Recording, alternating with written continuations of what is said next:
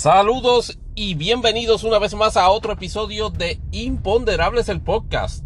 El podcast que hace las preguntas incómodas para la gente incómoda, particularmente para crearles sensaciones de incomodidad. Digo, si usted se quiere alegrar, pues no hay problema, tiene la libertad de hacerlo, pero normalmente tiramos para el incómodo. Su amigo Tony Barrios dándole las gracias este, nuevamente por escuchar este podcast que se aloja en la red Anchor o en el servicio Anchor, que es de una compañía de Spotify. Gracias a Dios que es de Spotify, no de Twitter. More than later. Preguntas y comentarios siempre a nuestra dirección de correo electrónico imponderables podcast a yahoo.com y también nos puede encontrar en nuestro catálogo de redes sociales que ya estamos, estamos en, en Twitter, por ejemplo, todavía, ¿verdad? En este momento estoy chequeando aquí la hora que está grabando. Bueno, sí, está, está, está activo todavía, estamos vivos.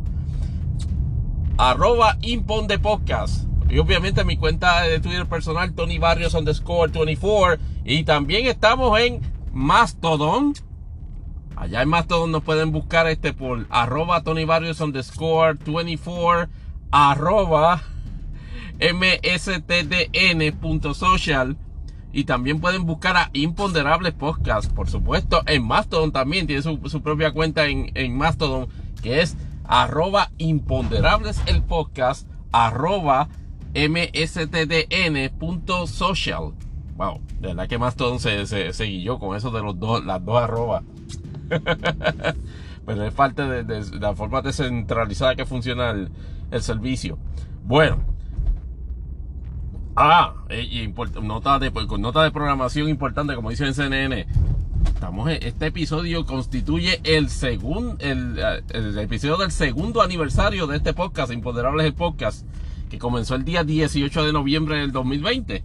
Este, con aquel, este, ya histórico episodio, este Prologue, eh, World of Chaos este donde efectivamente pues durante varios varios meses este, estábamos este ponderando la idea de efectivamente hacer un podcast tan, tan temprano como en 2019, me parece, o 2018. Ya teníamos interés este, de, trabajar ese asunto. Debo reconocer que la existencia de, software para prácticamente trabajar un podcast desde tu teléfono aligeró precisamente ese, ese proceso. Y, me dio una motivación adicional. Así que tengo que reconocerlo con sus virtudes y defectos. Anchor efectivamente es una, forma muy efectiva de, para, para, un podcastero principiante como yo, este, haber, incursionado, porque de otro modo es básicamente, sí, tiene, este, nosotros hemos tenido la oportunidad de grabar un sinnúmero de episodios de nuestra, de, de laptop y desktop utilizando este, lo, el, sitio de Anchor este, en, en Windows, pero la experiencia de básicamente on the fly, podéis grabar este podcast, este, no se compara este, mediante el uso de la aplicación móvil. Así que en esa parte, pues, las la, gracias y pues, este, los que, este, agradezco de antemano, este, pues, por supuesto, las felicitaciones. Este, y esperamos continuar muchos años más, digo, y, los que se puedan. Estamos en el año 2 de, este podcast. Este, con el favor de Dios, este, eh, pretendemos continuar este, en esta tarea. Uh, después del episodio 64 de Rippling Red, el cual le, agradezco este que también que lo escuchen y lo compartan, porque todavía está vigente. Pero vamos, estamos trabajando ahora un, un mundo, no se puede decir que post midterms, porque los midterms todavía están corriendo, y me explico. La Cámara de Representantes, por lo menos la mayoría de los medios de comunicación, ante la pregunta de si ya está, se da por sentado de que los republicanos van a controlar no, por insólito que parezca, con 99% de certeza se puede decir que sí. Usted dice, pero espérate, pero loco, ¿por en qué quedamos? Bueno, pasa lo, siguiente. Me parece que la, situación en la Cámara la, reconocen en este momento de la, siguiente forma. El, sitio de, CNN de, elección, de elección de que yo entiendo que es de los más confiables y de los más fáciles de usar, este, lo, prefiero hasta cierto punto y manera este, mejor que el de, el de New York Times. Así que yo les recomiendo, si todavía están siguiendo esta información este, en tiempo real sobre pues este resultados de elecciones, este les recomiendo que mejor utilicen este, este el de CNN y no el de New York Times, pero en cuanto a CNN, el tally lo, lo, está adjudicando ya a 218 para los republicanos y 210 para los demócratas. Con 218, que es lo, lo mínimo que se necesita para tener mayoría, pues todos los medios han llegado a, una, a un consenso de que efectivamente este, los republicanos van a tener control. Recuerden que solo lo que se requiere es un voto. y es un número, y es un número impar, o sea que se va a producir este siempre un voto. La, la, situación es que por lo menos entre pickups importantes que pudiesen lograr este, los, demócratas que se encuentran ahora según ese tal en 210 está el de Alaska y el de la, de la, de la ya famosa este, representante Pertola que le, ha dado en menos de seis meses dos DJs políticas sonoras a, a, a, a Sarah Palin, que eso es, un precedent en la, en, la política, en la política local y en la política nacional. Recuerden que Sarah Palin es este annoying este presencia este republicana o por lo menos mediática republicana que, luego de su incursión como candidata a la vicepresidencia de los Estados Unidos nunca ha dejado de alguna manera este de, de querer no sé este jumpstart este su, su imagen política inclusive saliendo hasta en en son, en, creo que en The Mask Singer y todo salió este, este Sarah Palin o en el de, o en el de Barley, uno de los dos. En, Dancing with the Stars o en, en The Mask Singer. Pero, wow, este, yo creo que en esta ocasión la gente de Alaska este, parece haberse hartado de, de su de sus shenanigans y su, y su, y su charlatanería. De una ¿no? vamos a confiar aquí en esta candidata nueva y vamos a reiterarle este nuestro compromiso ya en un término general. Ya para, para el término de dos años este pues recuerden que Pertola había, había le había ganado en una elección especial para ocupar los meses que le faltaban este al representante de Don John que falleció este recientemente eh, la cosa en California parece que se va distribuyendo mayoritariamente a los a, a los demócratas, pero los republicanos este van a tener este bastante pico. Por lo menos, y el problema con California y, a la hora de definir este asunto, por lo menos en la distancia, la distancia que tienen republicanos y demócratas en el tali es relativamente segura para cambios dramáticos en ese tali, este, pues no que no tumbar la narrativa de que los republicanos están en van a quedar todavía en control. Estamos hablando de, de, California. En California 3, este, el, republicano Kelly este, sigue adelante. En California 22, este, Baladao, que es el incumbente, dicho sea de paso, sigue adelante. Deja ver qué más tenemos acá. En el 13, Duarte, este, que es candidato nuevo, republicano adelante. De hecho, el, el 27 en California, se fijan que son muchos pick-up este para los republicanos. Recuerden, sin embargo, que California tiene, me parece que son 45 representantes. Este, en California, sin embargo, los demócratas parecen tener pick-up, posibles pick-ups, perdón, no, no que son adjudicados. En el 47, con Porter, y no es Harry. En el 48, este, con Levin, que es el incumbente, que ya lo de que, por lo menos los medios ya lo proyectaron como ganador. Colorado, la cuestión está caliente. ¿Se acuerdan que Lauren, Bowen lo que está es. ¡Wow! Lauren Bowen lo que está en 500 votos de ventaja. Este, había, había dado como que señales de que estaba segura. Y usted puede, ante lo imponderable de cuál es el vibe en su entorno, el de el Lauren Bowen y en el del Partido Republicano en la Cámara no están pisando muy fuerte con la noción de que prevalecieron. De hecho, por el margen que está hasta ahora, va a forzar un, recuento automático gane quien gane, porque está a 550 y pico, 51 votos, y eso es ridículo de por sí. Pero esta contienda ha sido interesantísima porque, como ustedes saben, el, el, high profile, este, completamente negativo este, de, de en un, en un estado que es mayoritariamente, demócrata, pero en un distrito que efectivamente es bastante, con, con bastante fuerza republicana, pues que, este retador, este nuevo, la, este Frisch, la tenga esencialmente este, este, de rodilla, en el término político, por supuesto.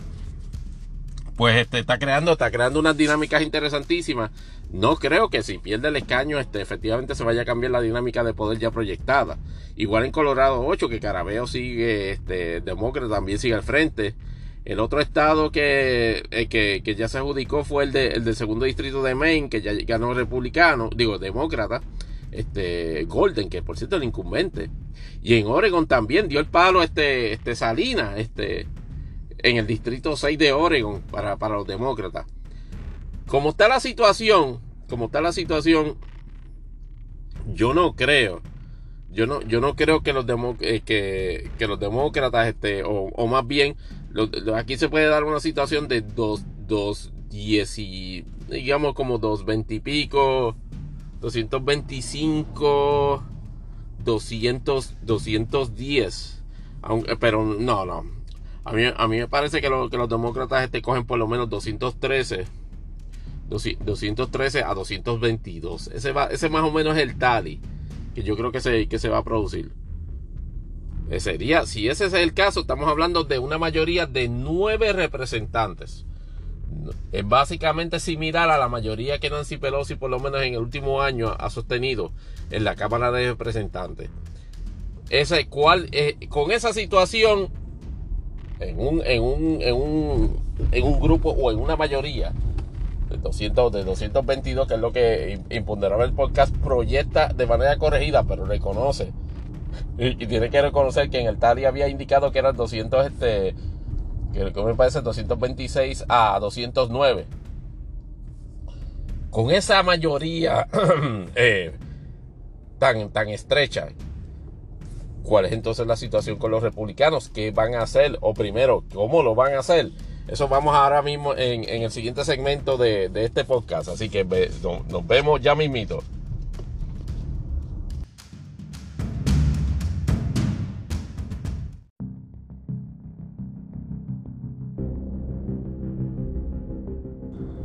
Bueno, este, entonces en este segmento vamos a ponderar la idea brevemente, porque no queremos meternos en las tres horas, como siempre, aunque coqueteamos con la idea, más de lo debido. Kevin McCarthy, ¿a qué se enfrenta en términos de liderazgo? Bueno, este, la contestación es imponderable esa, que altamente probable de que no lo, no lo sea. ¿Por qué? Obviamente en la conferencia republicana que se realizó esta semana, donde votan todos los representantes republicanos que estén todavía, este, ganó por amplio margen un reto que le hizo este Andy Biggs, este, de Arizona, que es un representante del llamado Freedom Caucus. El Freedom Caucus es básicamente el culto de maga, la, sucursal del culto de maga en la Cámara de Representantes. Alrededor de 40 representantes, incluyendo este heavy hitters como Bob Gaes, Marjorie Taylor Green y Lauren Bower. Quién sabe si Jennifer González también está en ese, en ese, en ese roster, pero ella es como que de, acuerdo al día de la semana, el medio que se lo pregunte y el que se acuerde preguntarle. Pero entonces McCarthy logró ese, ese voto de la delegación republicana, que es un primer paso sin lugar a dudas, pero la posición de speaker de la Cámara se decide en el Pleno con el voto de los 435 representantes. Y normalmente este, el candidato de consenso que la mayoría constituida o por lo menos establecida, este, escoja, normalmente es porque se va a un asunto de mayoría simple. ¿Qué pasa? Los runrunes en, el, en, la ala republicana, particularmente gente del Freedom Caucus, es que no confían en Kevin McCarthy porque durante su, tiempo como líder de minoría, pues este, efectiva, e, efectivamente este, no, no fue consono o no defendió de manera este, eh, férrea las posiciones ridículas este, y estúpidas este, de muchos de esos miembros. Recordarán este, que Nancy Pelosi este, efectiva, efectivamente este, destituyó a Marjorie Taylor Greene de, todas las, de todas las asignaciones de comisiones por este, efectivamente por, por, por, su por su discurso totalmente incendiario y, este, y este y, y, e induciendo a la violencia. Algo que Kevin McCarthy obviamente en una posición de poder, en contexto de posición de poder no podía evitar. Pero efectivamente podía dejar de, en el récord establecido su férrea oposición. Entonces fue como que un free caliente, como que inclusive a, momentos se, se, mostraba ansioso de que o, tenía la aspiración de que efectivamente se la, se la, se la colgaran, esto la destituyeran para el carajo, pero no, eso no pasó.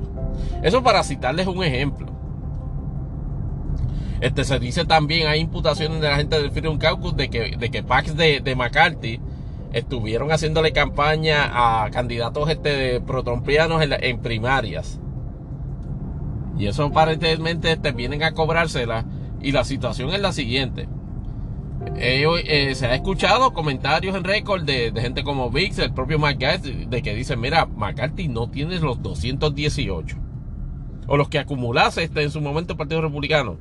¿Qué va a pasar? Va a tener... ¿Cómo, cómo, cómo se ve el ambiente para que él pueda, bajo, bajo, consenso o más bien bajo, bajo persuasión, convencer al Freedom Caucus que le dé que le dé el apoyo. Pues efectivamente va a tener que dar, hacer unas concesiones.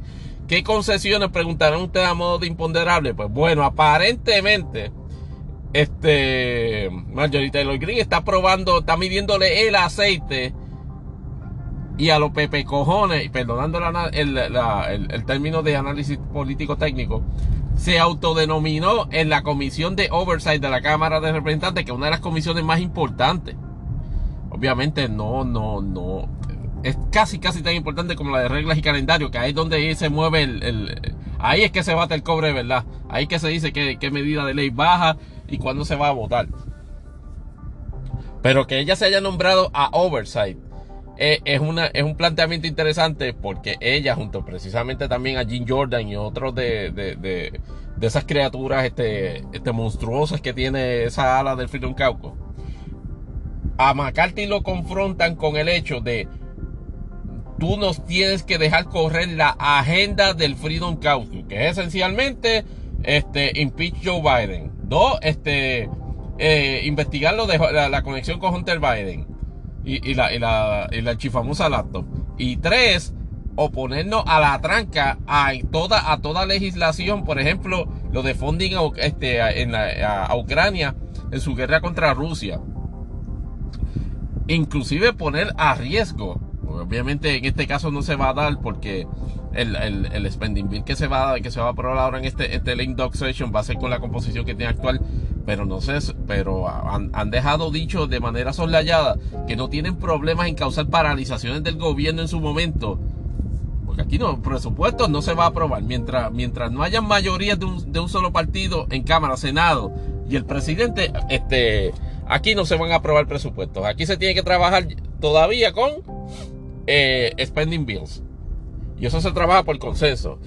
Y aquí el, el le ha, le ha dejado dicho a McCarthy, le ha dejado dicho a todo el público que esencialmente están, están en posición de parar el país si no se, si no se aprueban o se, se toman consideraciones este, de, de sus intereses. Políticamente, sabemos desde ahora y como está el resultado y la manifestación del comportamiento electoral de que eso no les va a funcionar. Pero el republicano, particularmente en esa ala trompiana, trabajan con carne roja. Y la carne roja es ver a, los, ver a, sus, a sus representantes dándole maceta a los demócratas. Y respectivos de dos cosas. Número uno, si echan a andar al gobierno o echan función al gobierno. Y dos, les tiene sin cuidado este, el efecto en el espectro político general. Lo que, la, mala noticia para Kevin McCarthy es que esto no se, no se va a resolver hasta el mes de enero. Amén de que tiene que estar pendiente de, asegurarse el, grado más holgado de mayoría posible. Que hasta ahora, por lo menos lo que proyectamos, va a ser de alrededor de 9 u 8 representantes. Pero pudiesen darse sorpresas. ¿Qué candidato de consenso pudiese darse este si Kevin McCarthy no se da? Yo, yo, yo la, Ahí es donde los demócratas pudiesen estar jugando un, diabólico juego de lanzar ellos un candidato o proponer a ellos un candidato y poner a disposición de ese candidato de consenso sus 210, 12 o 13 representantes. Que, que fácilmente, que fácilmente lo que se necesitan son como 10 o 20 republicanos, particularmente de línea moderada, que estarían en disposición de apoyarlo. Yo no creo que pues, ningún republicano de moderado ni del Freedom va a apoyar, digamos, por ejemplo, bueno, este Hakim Jeffrey, que ahora es el nuevo líder de la minoría en la Cámara, pues mira, este, vamos a hacer historia y vamos a nombrar el consejo. No, señor. Aquí demócratas no, no mandan por los próximos dos años. Así que eh, va a estar interesante porque los demócratas van a estar mirando esto durante el resto del, del año para determinar si pueden identificar en el ala, en la republicana un candidato de consenso moderado al cual decir, mira muchachos, en el floor, vaqueamos nuestros 212, 213 este, representantes, vaquean a este. ¿Qué te van a hacer? Porque yo no creo. La que tiene la gente del Freedom Caucus es que no creo que ninguno de sus proponentes o de, o de sus emisarios este, fuerte pueda ser un candidato de consenso. Por lo menos Marjorie Taylor Greene así lo reconoció y le dio el apoyo a Kevin McCarthy. Pero dentro del Freedom Caucus no hay nadie. Ahora digo yo que lograra los 218 votos para efectivamente ser speaker de la Cámara. Así que con toda seguridad va a ser republicano moderado. Que quién pudiese ser, eso no, eso, eso no lo sabemos de momento, pero estaremos observando los sucesos y aquí comentándolo o planteando, dicho sea de paso, imponderables. Entonces, del lado demócrata, ¿cómo, ¿cómo va a ser la transición en la, en la Cámara de Representantes? Bueno, algo que se esperaba, porque obviamente desde el, periodo pasado en la Cámara de Representantes este, se, especulaba de que así ocurriese.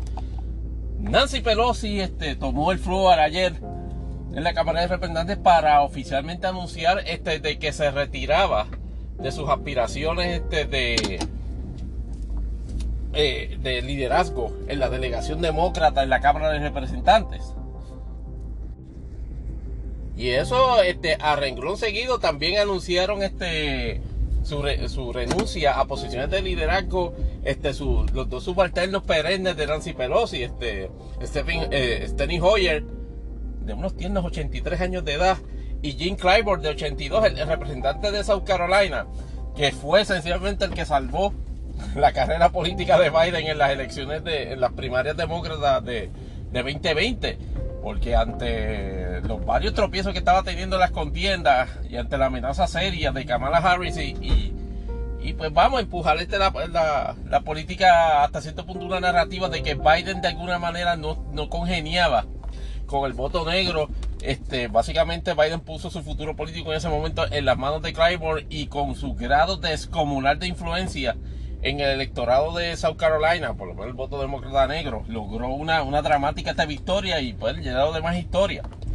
Pues esa vieja guardia, incluyendo pues Nancy Pelosi, me parece que tiene 82, pues decidieron ciertamente eh, que era el momento perfecto este y como una y ante el imponderable esto una medida de counter programming este a, a las actitudes de los demócratas este que están representándose en, ese liderato, el ser que se vaya a formarse, y la respuesta es que sí.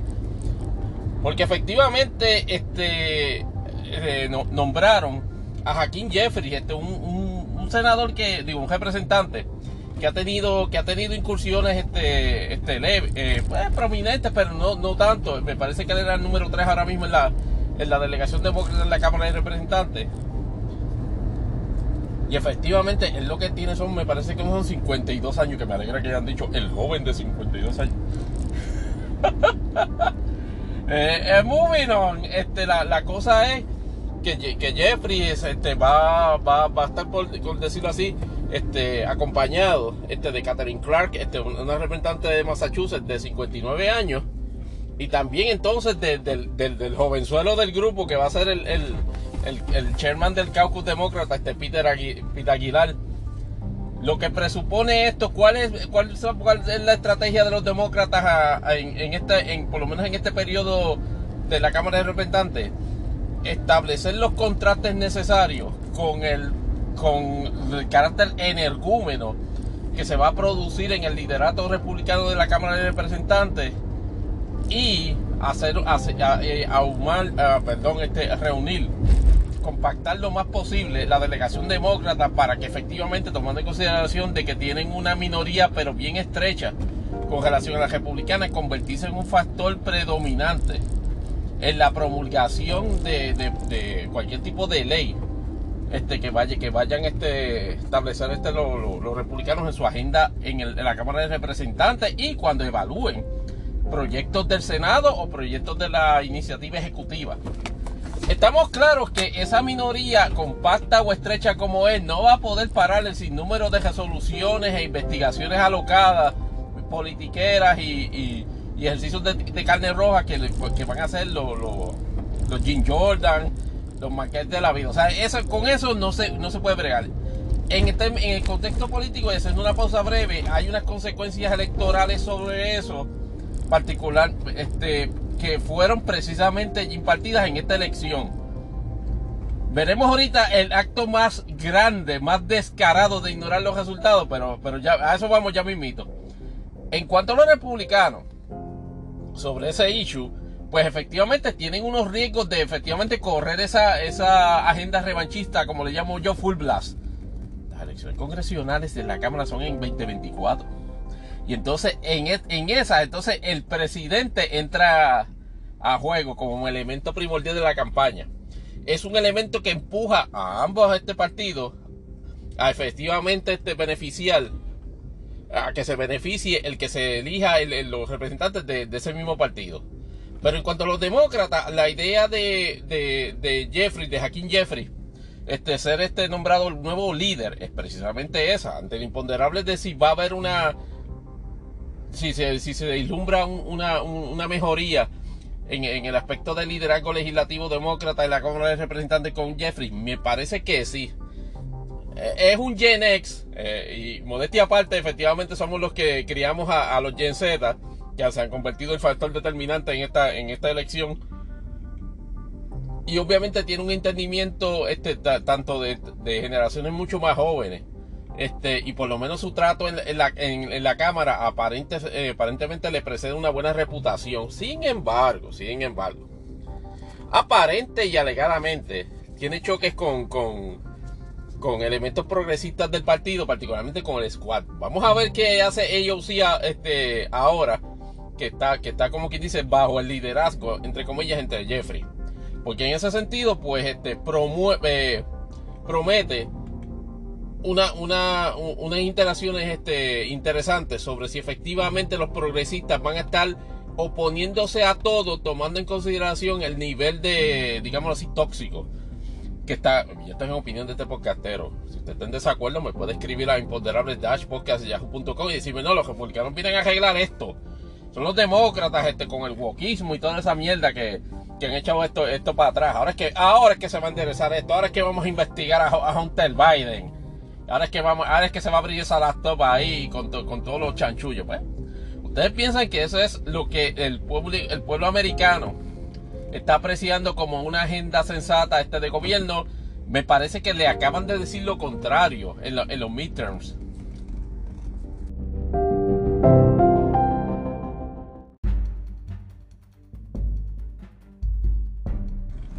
Pero saben Ah, ahora tengo este tercer segmento y espero que sea el último en Estados Unidos. Pero ¿saben quién ha llevado a cabo la manifestación más burda y vulgar de ignorar la historia tal y como le está ocurriendo al frente? Muchachos, si ustedes no saben esta hora, obviamente Donald J. Trump. El curado estaba, esperado estaba por semana. ¿Cuándo lo iba a hacer? ¿Cómo lo iba a hacer? De qué, eh, qué eventos iba a esperar este, o, qué consideraciones políticas, intereses políticos intervenían en esa, en esa determinación. Pero finalmente, y tal y como lo había prometido, a pesar de que efectivamente se confirmó este, a, nivel, este, a nivel de tal y legislativo, que los demócratas van a tener el control del Senado, pues, este, este, por mayoría, es decir, con la victoria de, de, de Cortés allá en, Nevada, efectivamente aseguraron, aseguraron la mayoría y mayoría absoluta en caso de que haya un tiebreaker. Es decir, a 50 y 49, y con el voto de la vicepresidenta eh, Kamala Harris, este, en caso de que se necesite para eh, tiebreaker, el asunto de Georgia obviamente eh, perdió prominencia. Pero eso no ha, dejado de que los republicanos este, comenzaran de forma casi frenética una campaña para efectivamente tratar de hacer lo que Walker no hizo en la primera ronda, que fue ganarle a Raphael Warnock. Pero en ese contexto tenemos que nuevamente reiterar, o por lo menos retomar el elemento central de este segmento, y es que Donald Trump finalmente hizo su, su, esperado anuncio allá en el, en, el Resort Mar-a-Lago, el que ha sido este eje de posiblemente uno de la, uno de la, de la, de, los, de los crímenes este de de malversación de fondos, de fondos públicos, no, de, de, manejo de documentos públicos más grande de la historia. Un hombre que efectivamente encabezó una de las campañas a la presidencia de Estados Unidos más corrosivas un término, este, un cuatrenio como presidente electo de los Estados Unidos más tempestuosos en la historia de los Estados Unidos y que también protagonizó un conato de guerra civil porque no quiso y no ha querido hasta el día de hoy, no tan solo aceptar los resultados de las elecciones, sino conspirar con diversos elementos para efectivamente negar los resultados de la elección y obligar mediante uso de fuerza a que a esa objeción así se reconozca. Acaba de anunciar que quiere, coger de nuevo la presidencia. es que usted lo oye y no lo cree. Es que usted lo ve y lo cree menos. Donald Trump, en una elección donde la mayoría de sus candidatos, se puso a decir, no, que de 200 y pico yo pegué, este, yo, yo solamente no, no, pegué como, como, como 30 o 40, no, mierda. Estamos hablando de en, en, en varias instancias donde apoyó candidatos y, la derrota que más lo tiene este, este ofendido y destruido y desmoralizado.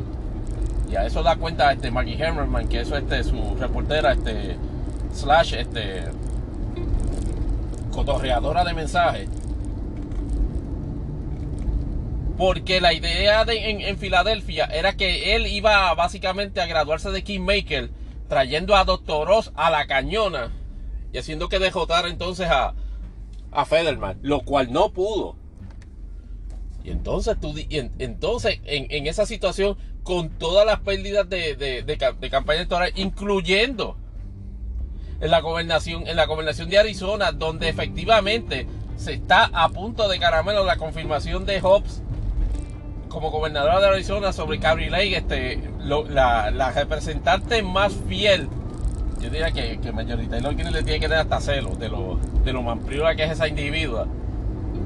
Todos esos fracasos políticos y en un ejercicio hasta cierto punto, hasta cierto punto genial, porque se trata, efectivamente allí en esa conferencia repitió todas sus estupideces, repitió sus su 800 mil este statement falso, o repitió este su, su, apego a, valores este, completamente discriminatorios, a, valores este, racistas, este, a, a, todo lo malo que ha representado siempre Donald Trump. Pero ¿sabe qué, hizo también que, que, fue en en el contexto de estrategia política genial? desviar precisamente la atención de su fracaso. Y, no tan solo eso, logró desviar la atención de, su, fracaso porque no pudo lograr victorias contundentes en varios de los candidatos que había promovido, dándole la razón, por cierto, a Mitch McConnell en el proceso, sino que apagó todo el hype, todo el furor por la aplastante victoria de Ron DeSantis en Florida. Es decir, es decir, la victoria política arrolladora de Ron DeSantis en Florida presagiaba o por lo menos anticipaba una consideración seria, aunque, oigan, hay un pequeño detalle que de hecho ya, ya ha surgido en, como contrapunto demócrata en varios, en varios sitios de discusión. Uno de los candidatos que Ron DeSantis se tomó la molestia, aunque fuese cinco minutos, este, de darle apoyo en contiendas nacionales. Que sea un mensajito claro o, por lo menos este fuertecito y contundente de que su marca de, de, de bigotry, de su marca este de, de, arrogancia estúpida, anti-woke, en escenarios nacionales, en, en el escenario nacional no le sería este beneficioso.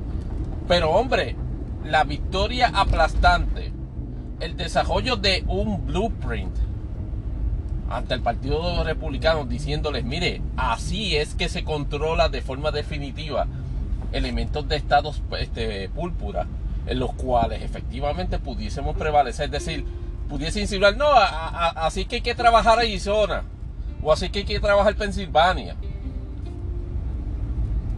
Mira, ¿sabes qué? Todo eso se fue al, al toilet.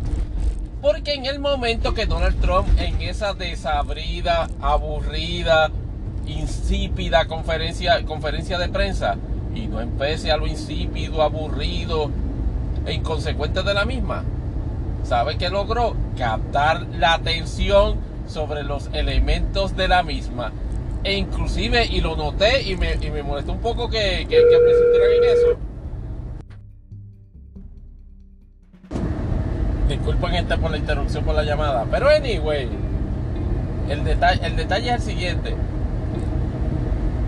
La, la, concentración, o sea, el, enfoque, nuevamente como cual Shiny Oye, se concentró de inmediato no en el fracaso electoral de Trump, ni en las razones ni el rechazo del trumpismo como filosofía este, electoral, lo cual quedó evidentemente establecido en el resultado de las elecciones de midterm. Ah, no, todo eso quedó, quedó atrás para beneficio de Donald Trump, porque de lo que se habló seguida eh, eh, es, ah, este, va a aspirar a la presidencia, pero podrá hacerlo Miren, no es, no es si puede o no hacerlo, es que si moralmente este, está capacitado para hacerlo y cuál sería o cuál debería ser. La postura del Partido Demócrata en cuanto a eso, en, cuanto a eso si se produce. Bueno, primero vamos a la, a, la probabilidad y a las motivaciones. Del imponderable de si Donald Trump está tratando de atajar un proceso legal, aparentemente. Lo que piensa, y esto es de nuevo una, una, una calenturienta idea que, que tienen este sujeto, que me imagino que toda, que, que tarea ahí nuevamente y Roger Stone y compañía vaqueando eso. De hecho, Iván que anunció de que no se va a envolver en cuanto a eso. Yo me imagino que obviamente por, para no afectar este, a, a este, que pudiese efectivamente ser salpicado en el futuro este, con, con, ciertos manejos, pero los cuales este, obviamente hablaremos en otro episodio. Pero lo que están tratando de crear es algún chilling effect. Y usted, podrá especular de verdad si es basado en, una, una, percepción de que, de que el secretario de justicia, de que la Attorney General Mary Garland es una persona débil. Y entienden ellos de que la presentación, la declaración de candidatura a la presidencia de Estados Unidos, ese solo efecto, ese solo evento, pararía de casco el drive que tiene el Departamento de Justicia para investigar hasta las últimas consecuencias todo el envolvimiento de Donald Trump y las posibles y futuras este, erradicación de cargos en varios de los incidentes. O sea, aquí hay, aquí hay varias situaciones que obviamente están dentro del control del Departamento de Justicia y otras no. En, en, caso de Georgia, por ejemplo, y de la intervención este, eh, en el proceso electoral de Georgia, cosa que se está complicando, pero de manera este, a pasos agigantados para, para él y su gente, toda vez que efectivamente el gobernador Ken va a declarar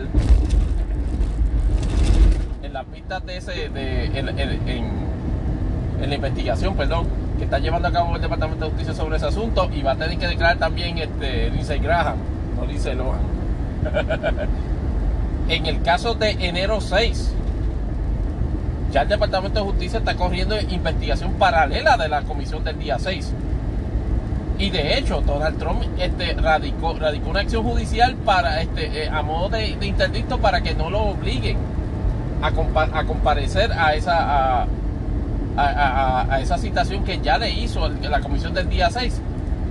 El detalle es si la comisión va a tener tiempo dentro de lo que le queda, lo que le resta de vida, que son esencialmente 40 días, para efectivamente llevar a cabo algún procedimiento de eso, porque la comisión se los va con los panchos a partir de a partir del 20 de enero. Este, eh, eh, con toda seguridad esa comisión este, los republicanos la van a destruir y van a, y van a quemar toda, toda la evidencia que obviamente la comisión no preserve.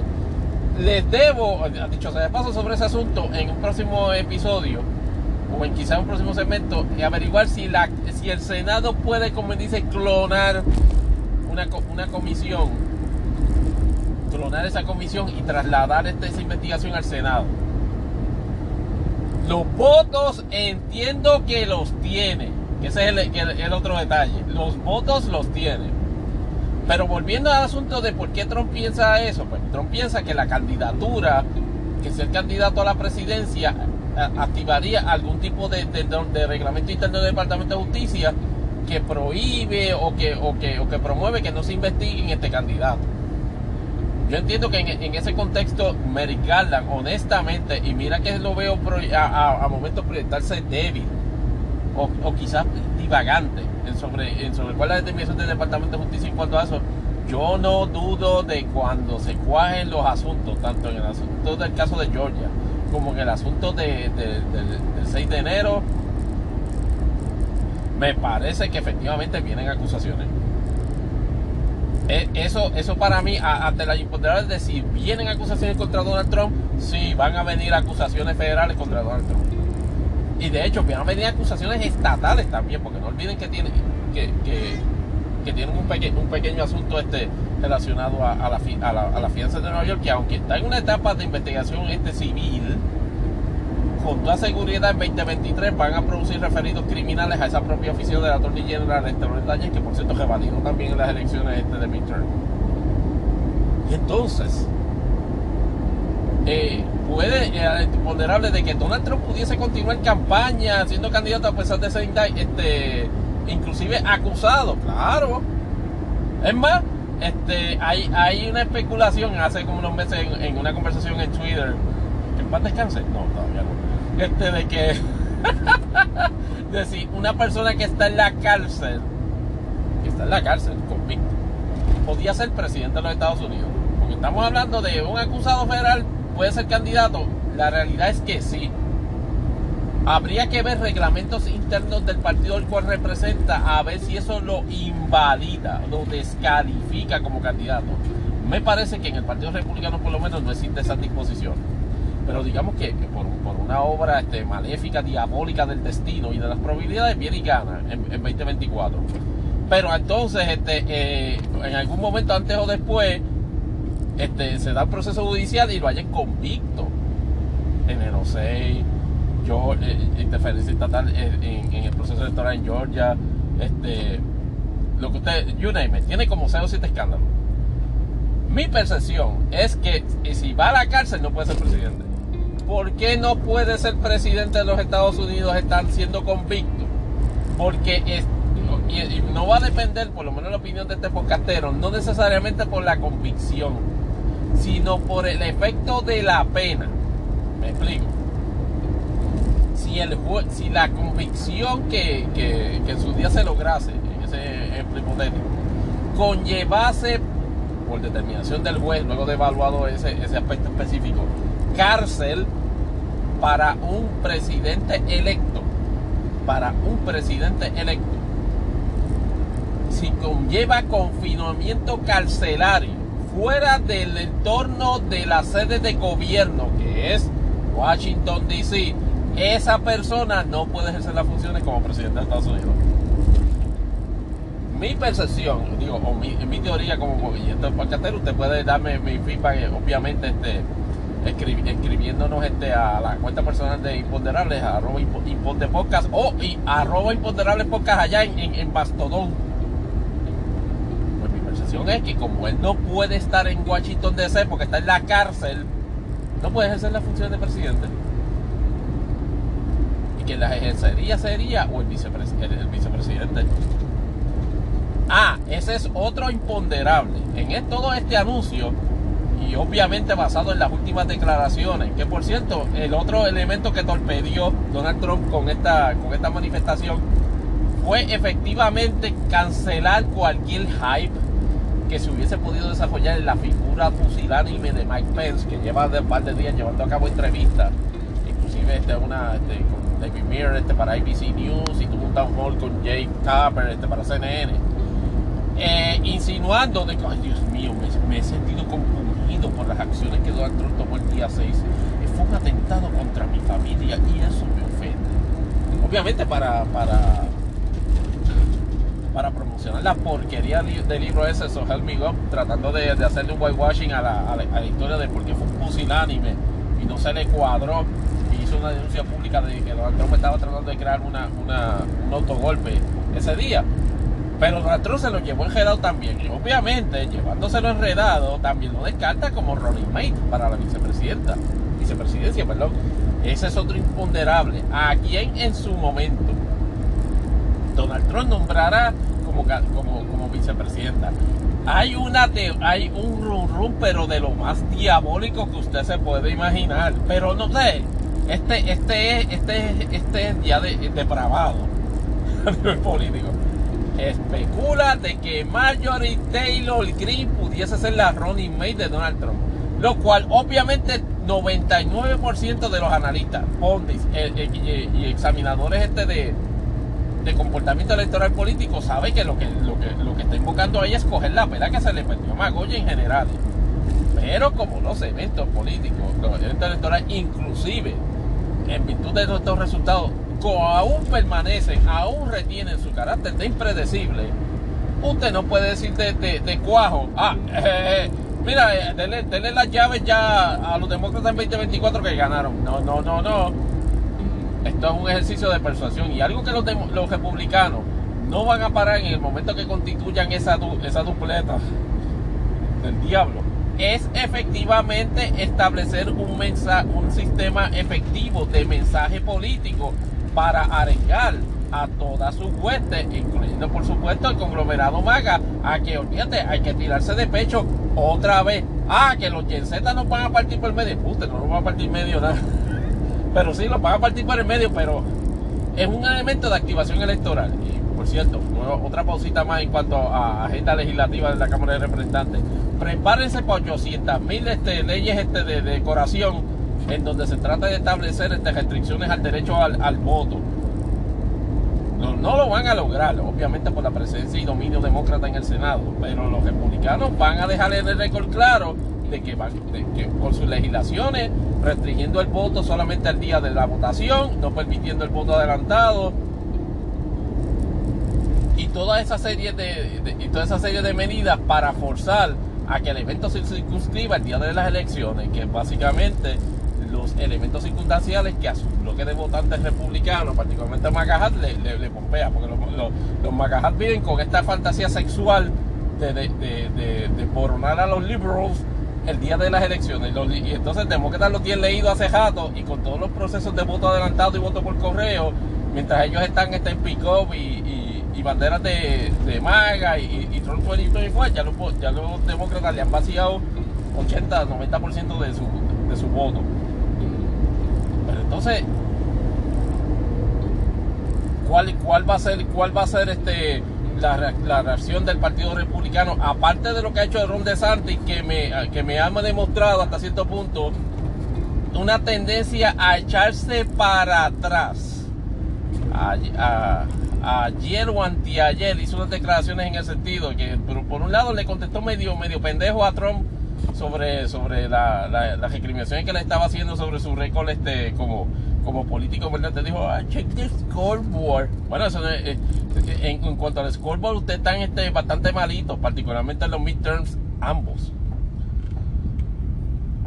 Ron DeSantis tiene juego, tiene espacio para maniobrar una salida, una pichadera, digamos así, graciosa, sin que se debilite su figura política para un futuro. Claro que sí. Después de todo, él es, candidato y aspiró a, a revalidar en la, en la gobernación de Florida. El ambiente político parecería favorecer que en este momento se tirase. Pero si la historia nos dice algo, es que Donald Trump en ese tipo de escenario, a menos que otra persona, a menos que nadie más se tire, Ron DeSantis no tendría oportunidad precisamente de desbancar a Donald Trump en esa contienda por la tendencia irreprimida en, el, en, la, hueste republicana de que cuando se tiran este tipo de primarias no se tiran dos de tres, sino que se tiran 40. En el revolú de 40, yo exageración, ¿verdad? En, el revolú de 40 candidatos a la, a la presidencia, cuando arranca, cuando arranque Iowa, este, básicamente Trump por, por, por, por efecto Pierluisi, o sea, de 30%, va, va a ganar. Y se va a comer a todos y cada uno de los candidatos y va a clinchar la nominación, este, qué sé yo, la, la, va a clinchar antes que llegue julio en, en 2024. Como Ron DeSantis no tiene control de eso, y se estima que por lo menos Mike Pence aparentemente está acariciando la idea de retar a Trump, lo cual nuevamente también lo dudo. Pero si Ron DeSantis ve que hay mucho caballo en esa carrera ante el imponderable de cuál debería ser, en términos de, astucia política, su, proceder. Chacho, yo no me tiro. Para 2024, nada. Dos escenarios que me convienen. Número uno, se anticipa que Trump va, a ser candidato republicano. Con toda seguridad lo vuelven a tronar. Con toda seguridad lo van a volver a tronar en las generales. E inclusive aunque se tire Biden. Con toda seguridad la van a tronar. Ah, que si se tira otro candidato que no es Biden, peor. Pero si se tira Biden, con todo y Biden, este, este lo van a tronar. Yo tengo, creo que él tiene 46, 47 años, extremadamente joven y estúpido, pero extremadamente joven. Ron DeSantis puede esperar 10 años como a que la situación o implote en el partido este, republicano o básicamente sea un caripelado y le diga a Trump, tú sabes que yo siempre te fui fiel cuando coge el segundo término, ¿verdad? Porque esa es, la idea de Donald Trump, coger un segundo término. Ya no creo que Ivanka sea la que tiene en mente para eso, pero si donde Santi se posiciona en un segundo término 2024, de 2024 a 2028, le puede ser partido republicano. Mira, aquí está, ahora sí, en buena ley, mira, sin, sin hostilidad, aquí está el, príncipe heredero de, del trompismo. Viene y, queda bien parado con, el Partido Republicano, con toda la, con toda la base trompiana, porque va a recibir la, bendición este de, de, Angry Orange. Y eso sería un, buen plan, este, pero sí, pero sí, efectiva. Y entonces por, este, en, ambos escenarios le, convendría inclusive este reta, como retador en 2028, porque ya en el momento que Donald Trump pierda 2024, esa es mi percepción. En 2024, obviamente se trabaja con, este, para 2028 se va a trabajar con escenarios diferentes. Ya no va a estar Joe Biden en consideración este para, una presidencia así. Pudiese darse una especulación este medio, medio bajante de que Kamala Harris va a decir, para ahora es el turno mío la presidencia y de crear el hito de ser la primera mujer este presidente de los Estados Unidos. Algo que, algo que no, logró Hillary este, a pesar de a pesar del empuje, pero este, mediando precisamente este 200 y pico mil de handicaps. Ron DeSantis en ese, en ese sentido no va a no, no, no, esperen que le vaya a formar mucha pelea, mucho antagonismo a, a Donald Trump en esta etapa, porque no le conviene políticamente. A Donald Trump hay que dejarlo correr solo. Y aunque hay elementos en el partido este, o, de, medios o de influencia, como Rupert, eh, Murdoch y su empresa en el New York Post y en Fox News, de que están dándole, tirándole a Trump, como mira, vete, porque vamos a perder. Número uno, no lo van a poder controlar. Él se tira si le da la gana. Él, él se somete si le da la gana. La única tabla de salvación, irónicamente, es que los demócratas le metan la presión de Dios en, los, cargos criminales que, lo vayan a procesar el Departamento de Justicia y sea demasiado para él y lo esquebrajen y diga y se jaje porque tiene que dedicarse a defenderse. ¿Eso va a pasar? Lo dudo, por lo menos en este momento de la, de la historia. Pero eso es algo que continuaremos observando lamentablemente por los próximos dos años porque it's 2016 all over again.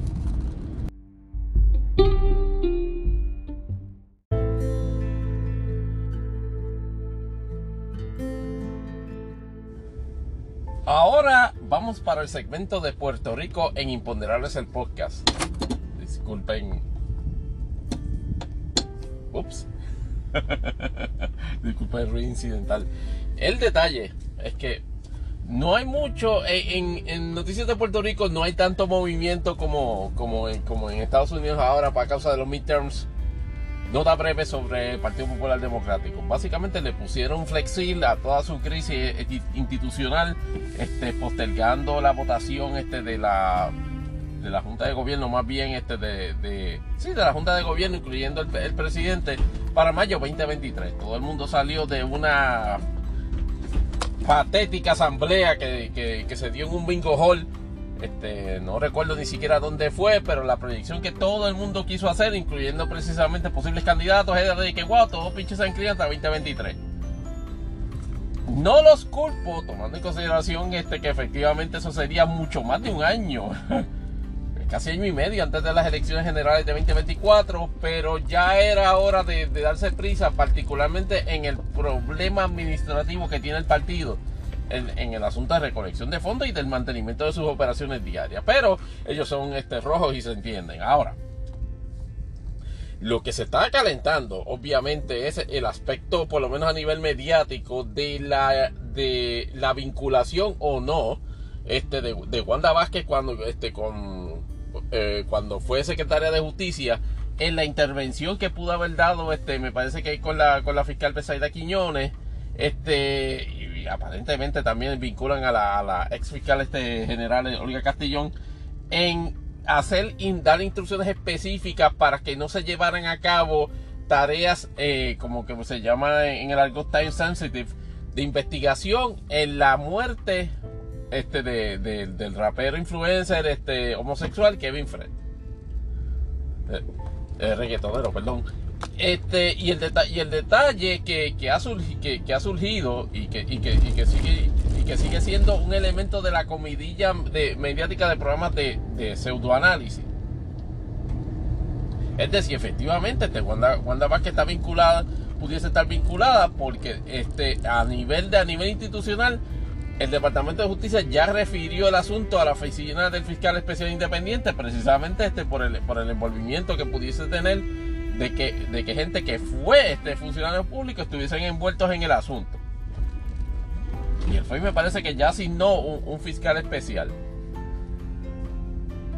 Wanda Vázquez, luego de una semana, y creo que lo comentamos este, en un par de episodios anteriores, esencialmente se ha circunscrito a una negación este, por declaraciones escritas. Fíjate, no ha sido muy elocuente. Después que le pidió al tribunal en el, otro caso, en, el de, el de Bancrédito, este, precisamente ser este, un chatterbox que no la dejaban este, este hablar, pues en este caso no ha sido así, claro, en este caso no ha habido un, procesamiento criminal a su persona. He leído en Twitter y quien y, si, quien lo dijo escucha este podcast se va a reír. Pero el, planteamiento de información que él cataloga este como confidencial, la secuencia y los elementos intrínsecos de la información tienen un elemento de lógica muy sólido. ¿Y a qué me refiero? Es que aparentemente este, eh, lo, que se, lo que se rumora o lo que, lo que plantean esos rumores, y aquí es imponderable, ese, ese rumor tiene base razonable. Yo entiendo, la contestación preliminar a ese asunto es sí. Porque aparentemente este, abogados de, este convicto, que no recuerdo el nombre, pero que era el líder eh, del grupo de, narcotraficantes este, que se llama Fuerza, este, la FARC, que eso lamentablemente fue este, el grupo donde se hubo múltiples acusaciones este, federales y, tenía un estilo bastante bastante fuerte o pesado de, manejar de manejar su operación de narcotráfico inclusive este la otra este tuitera o influencer que se llama este que se llamaba Pinky Kirby este pues fue asesinada este luego de que como parte del, del grupo original de acusados de alguna manera se, haya podido interpretar de que, de que se viró este para proveer información a los federales para eh, procesamiento futuro. Entonces fue asesinada. De ese grupo según, según, los rumores que plantean y con el propósito de, de, favorecer a gente que estuvo envuelta en la escena del crimen de Kevin Fred, aparentemente se comunican a través de sus abogados con este, la secretaria de justicia en aquel momento, que es Wanda Y entonces, este, con el propósito específico de que no se realizara, de que ordenase o por lo menos pedirle más bien, este, una ayudita en que no se interviniese con ese asunto. El hecho de que, de que, de que esa persona a su vez, de que, de que ese líder de la organización este criminal, este, este obviamente este, sujeto a un procesamiento criminal que no ha concluido, pudiese insinuar de que efectivamente está proveyendo insuficiente información sobre la manera y forma que sus abogados se comunicaban con funcionarios del Departamento de Justicia, particularmente, eh, eh, particularmente no en la administración de, de Wanda Vázquez, y, este, efectivamente proveyesen o intercambiasen información conducente a lo que luego, luego se produjo. que fue lo de la paralización de la investigación o por lo menos la no realización de tareas que tenía este programada la fiscal encargada del caso.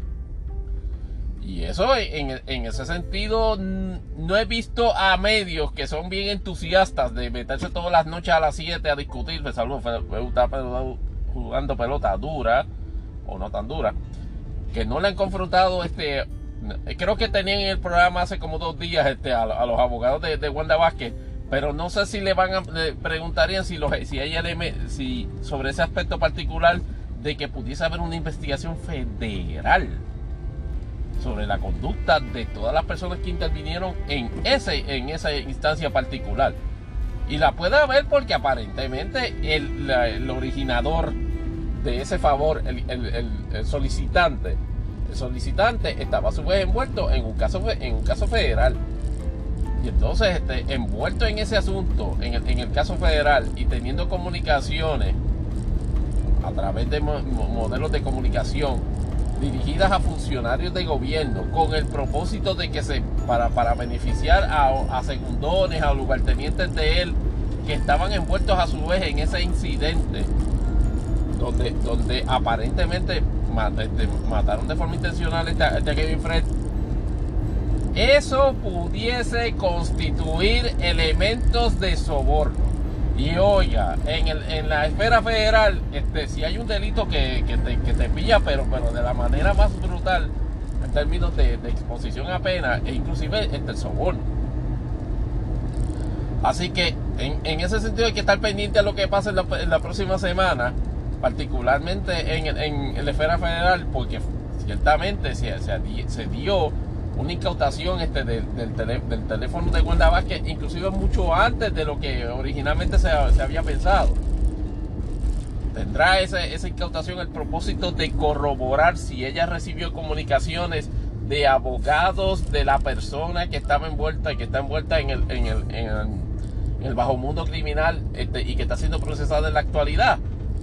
Se, habrá, se, se revelará, o por lo menos como parte de la investigación y contenido de, de esas comunicaciones y dará pie a que precisamente bajen acusaciones en un futuro contra Wanda Vázquez en adición a lo que ya está siendo ella procesada por el asunto de Bancrédito.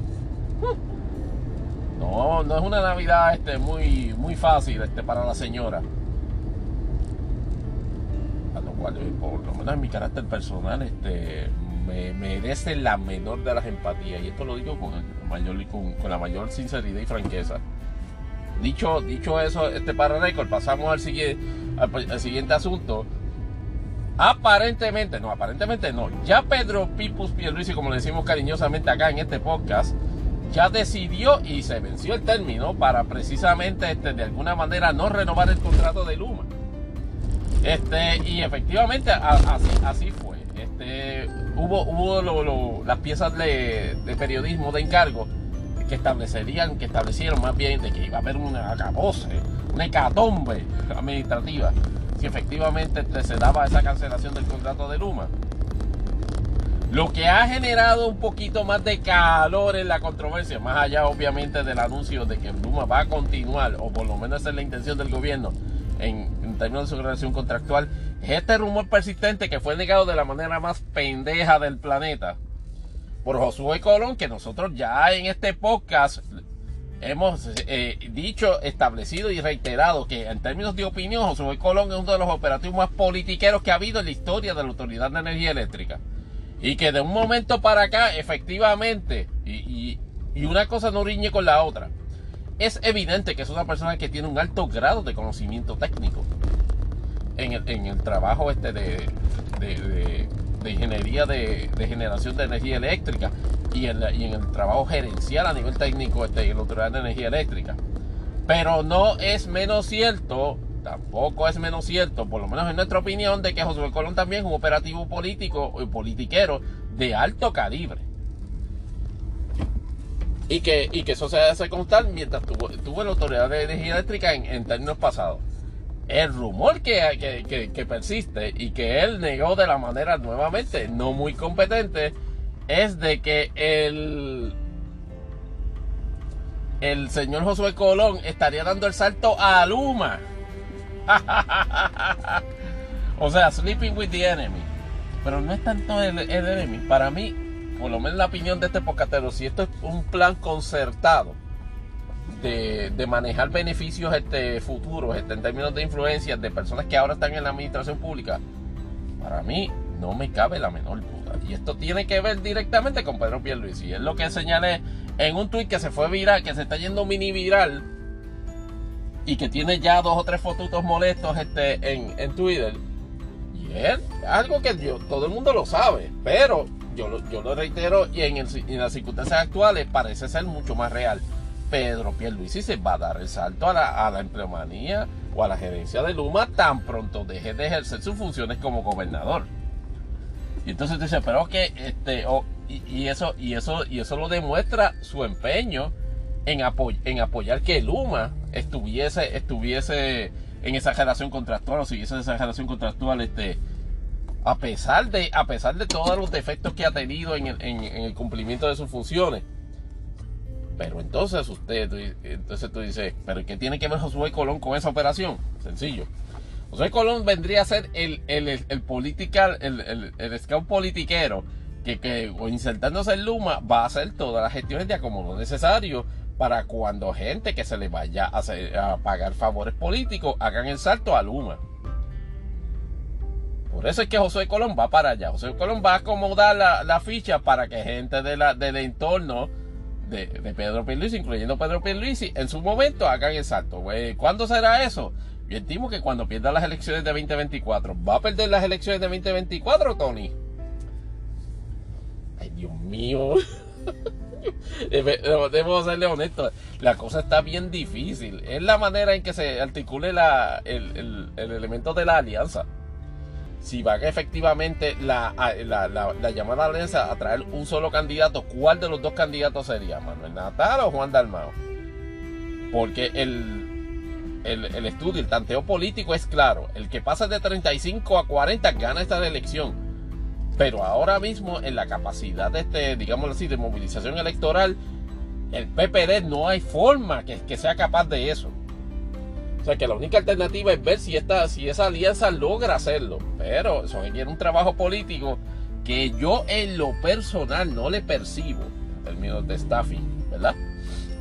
Al, a, ni al Movimiento Victoria Ciudadana ni al Partido Independentista. O sea que eso, eso, eso para mí es una crisis o más bien un imponderable, un X factor, que aunque en este momento que estamos hablando no es crucial ni es, ni es fatal, en su momento, y cuando le digo en su momento, yo le digo que menos de un año le falta para básicamente capacitarse y demostrar un movimiento en términos de, esa, de activación electoral, activación de recaudación de, de fondos, porque con lo que les viene el PDP, a pesar de que en sus arcas no esté necesariamente muy montado, lo cierto es, lo, lo cierto es que como, como, como partido que está entronizado, en conectado a al, gobierno, tiene acceso indirectamente, y a veces directa y descaradamente, a fondos públicos para promocionarse y para promocionar y ensalzar la obra del incumbente que va para la elección. Eso es claro está, si sobrevive este a la, a, la, a, a las primarias este con Jennifer González, que obviamente veremos a ver si ha habido, si va a haber un cambio de su postura ahora que pudiese darle, en vez de llevarle café a la delegación minoritaria, volver a llevarle café a la delegación mayoritaria. Por lo menos comparecencias que, que se ha hecho en este late dog season en la Comisión de Recursos Naturales, tuvo, tuvo un incidente donde volvió a quedar en, en ridículo o más bien este, se señala este su cierto grado de incompetencia o falta de atención al detalle como comisionada residente el haberle este, llegado tarde a una, a una audiencia de, la comisión tratar de conectarse por Zoom no producirse la conexión de forma adecuada y un representante este, de Georgia saliente se, la, se las cantó se las cantó del 1 al 10 tanto a Pierluisi que estaba en la ponencia físicamente como a, como Jennifer González que estaba de forma remota en el sentido de que obviamente cayendo en estereotipos este, bastante injustos hasta cierta manera. Este, y no necesariamente justa en la otra, pero señalando de que Puerto Rico es medio grifter en términos de que va allí siempre a pedirle fondo, fondo, fondo, fondo y estabilidad. Este, pero, pero eh, fue un bad look para, para Jennifer González en un lame dog season. O sea, esas son cosas que Kevin McCarthy mira.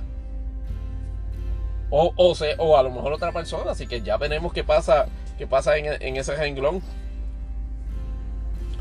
Eh, yo creo que por lo menos este, con la discusión de ese asunto, creo que dejamos el, asunto de Puerto Rico en este episodio por hoy. Cerrando el ciclo, eh, damos el salto al regreso, que no llegó por primera vez en mucho tiempo en este podcast, de Imponderables. Que ahí sí que hay, irónicamente hay mucha tela que cortar en, este, en esa sección. Pero espero un poquito de disciplina no llegar a las dos horas. Nos vemos a la vuelta. Perdón, se me, se me, quedó un pequeño detalle.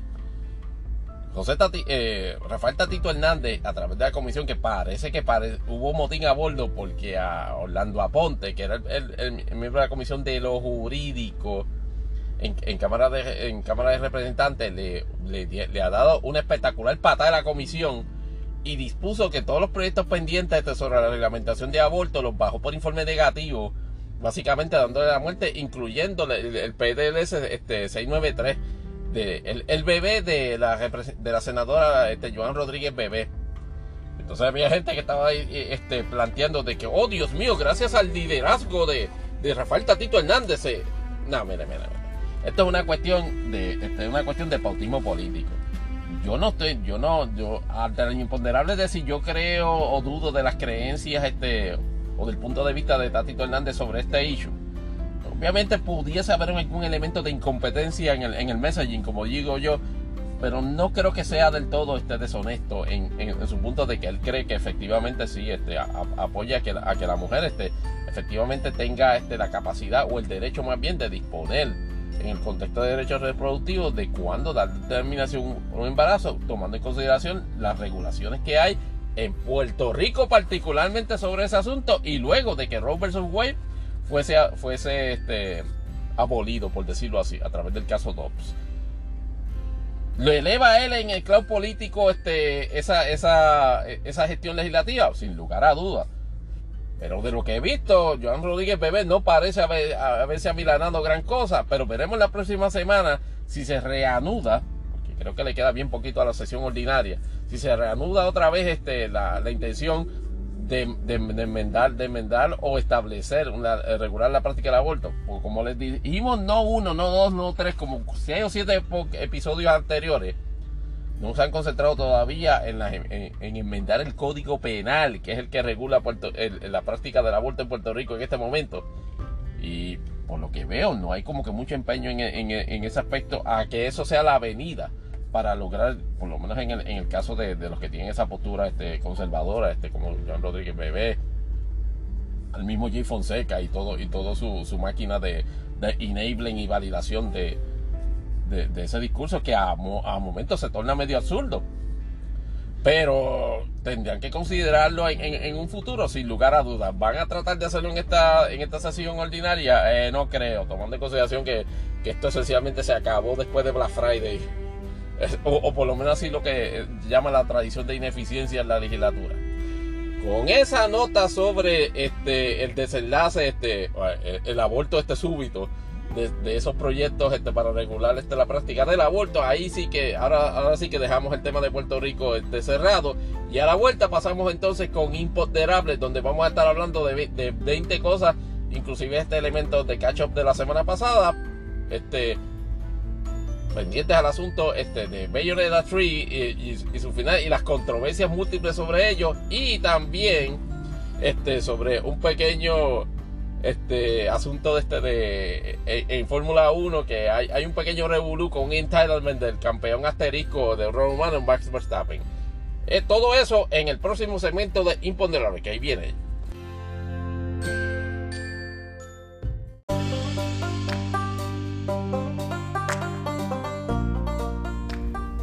Normalmente aquí vendría la sección de imponderable, pero tengo que hacer un adendum al, segmento anterior porque, Dios mío, las noticias cambian, como dice el Noti 1. Dos asuntos importantes. Este, el, candidato demócrata, me parece que Firsch en, en Colorado 3, por alguna loca razón, y cuando digo loca es porque entiendo que no, no se pecaba de descortaje inclusive ni de elegante pero estando la contienda en ese, en ese escrutinio, no finalizada aún, y quedando este y teniendo una ventaja solamente Loren Bober de 500 votos sobre él, ha decidido hacer una declaración pública concediendo la victoria a Loren Bower. En términos políticos, yo entiendo la, posición porque de lo que nos hemos enterado es que básicamente la, base de, o más bien la estructura principal del DNC, este, no le dio mucho, mucho respaldo porque obviamente se anticipaba que, que Bober o sea, se anticipaba una victoria aplastante en ese, en ese distrito, o por lo menos una victoria cómoda, que no requiriese mayores esfuerzos este, de, campaña. Pero qué, pero qué pasa? Este, el, el, asunto es que eh, quedando eh, cerca la carrera, Frisch me, imagino que, que, que, piensa que no vale la pena forzar ya el asunto con respecto a la contienda ¿La ley le favorece? Me parece que no.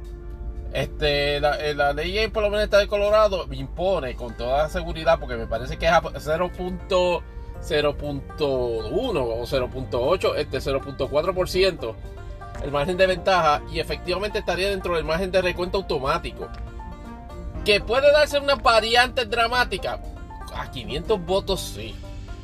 A 500 votos sí se puede dar una variante dramática yo hubiese hecho en mi, en mi proyección como candidato y quedando obviamente porque yo entiendo que se quiere también ser elegante que se quiere establecer el contraste con la Carrie Lake este, este peleones en la vida que, que va a estar peleando como hasta, hasta marzo, abril o mayo este, todavía allá en Arizona pero una cosa es eso y en mi opinión otra es no reconocer los procesos y el proceso establece que viene un, recuento mandatorio.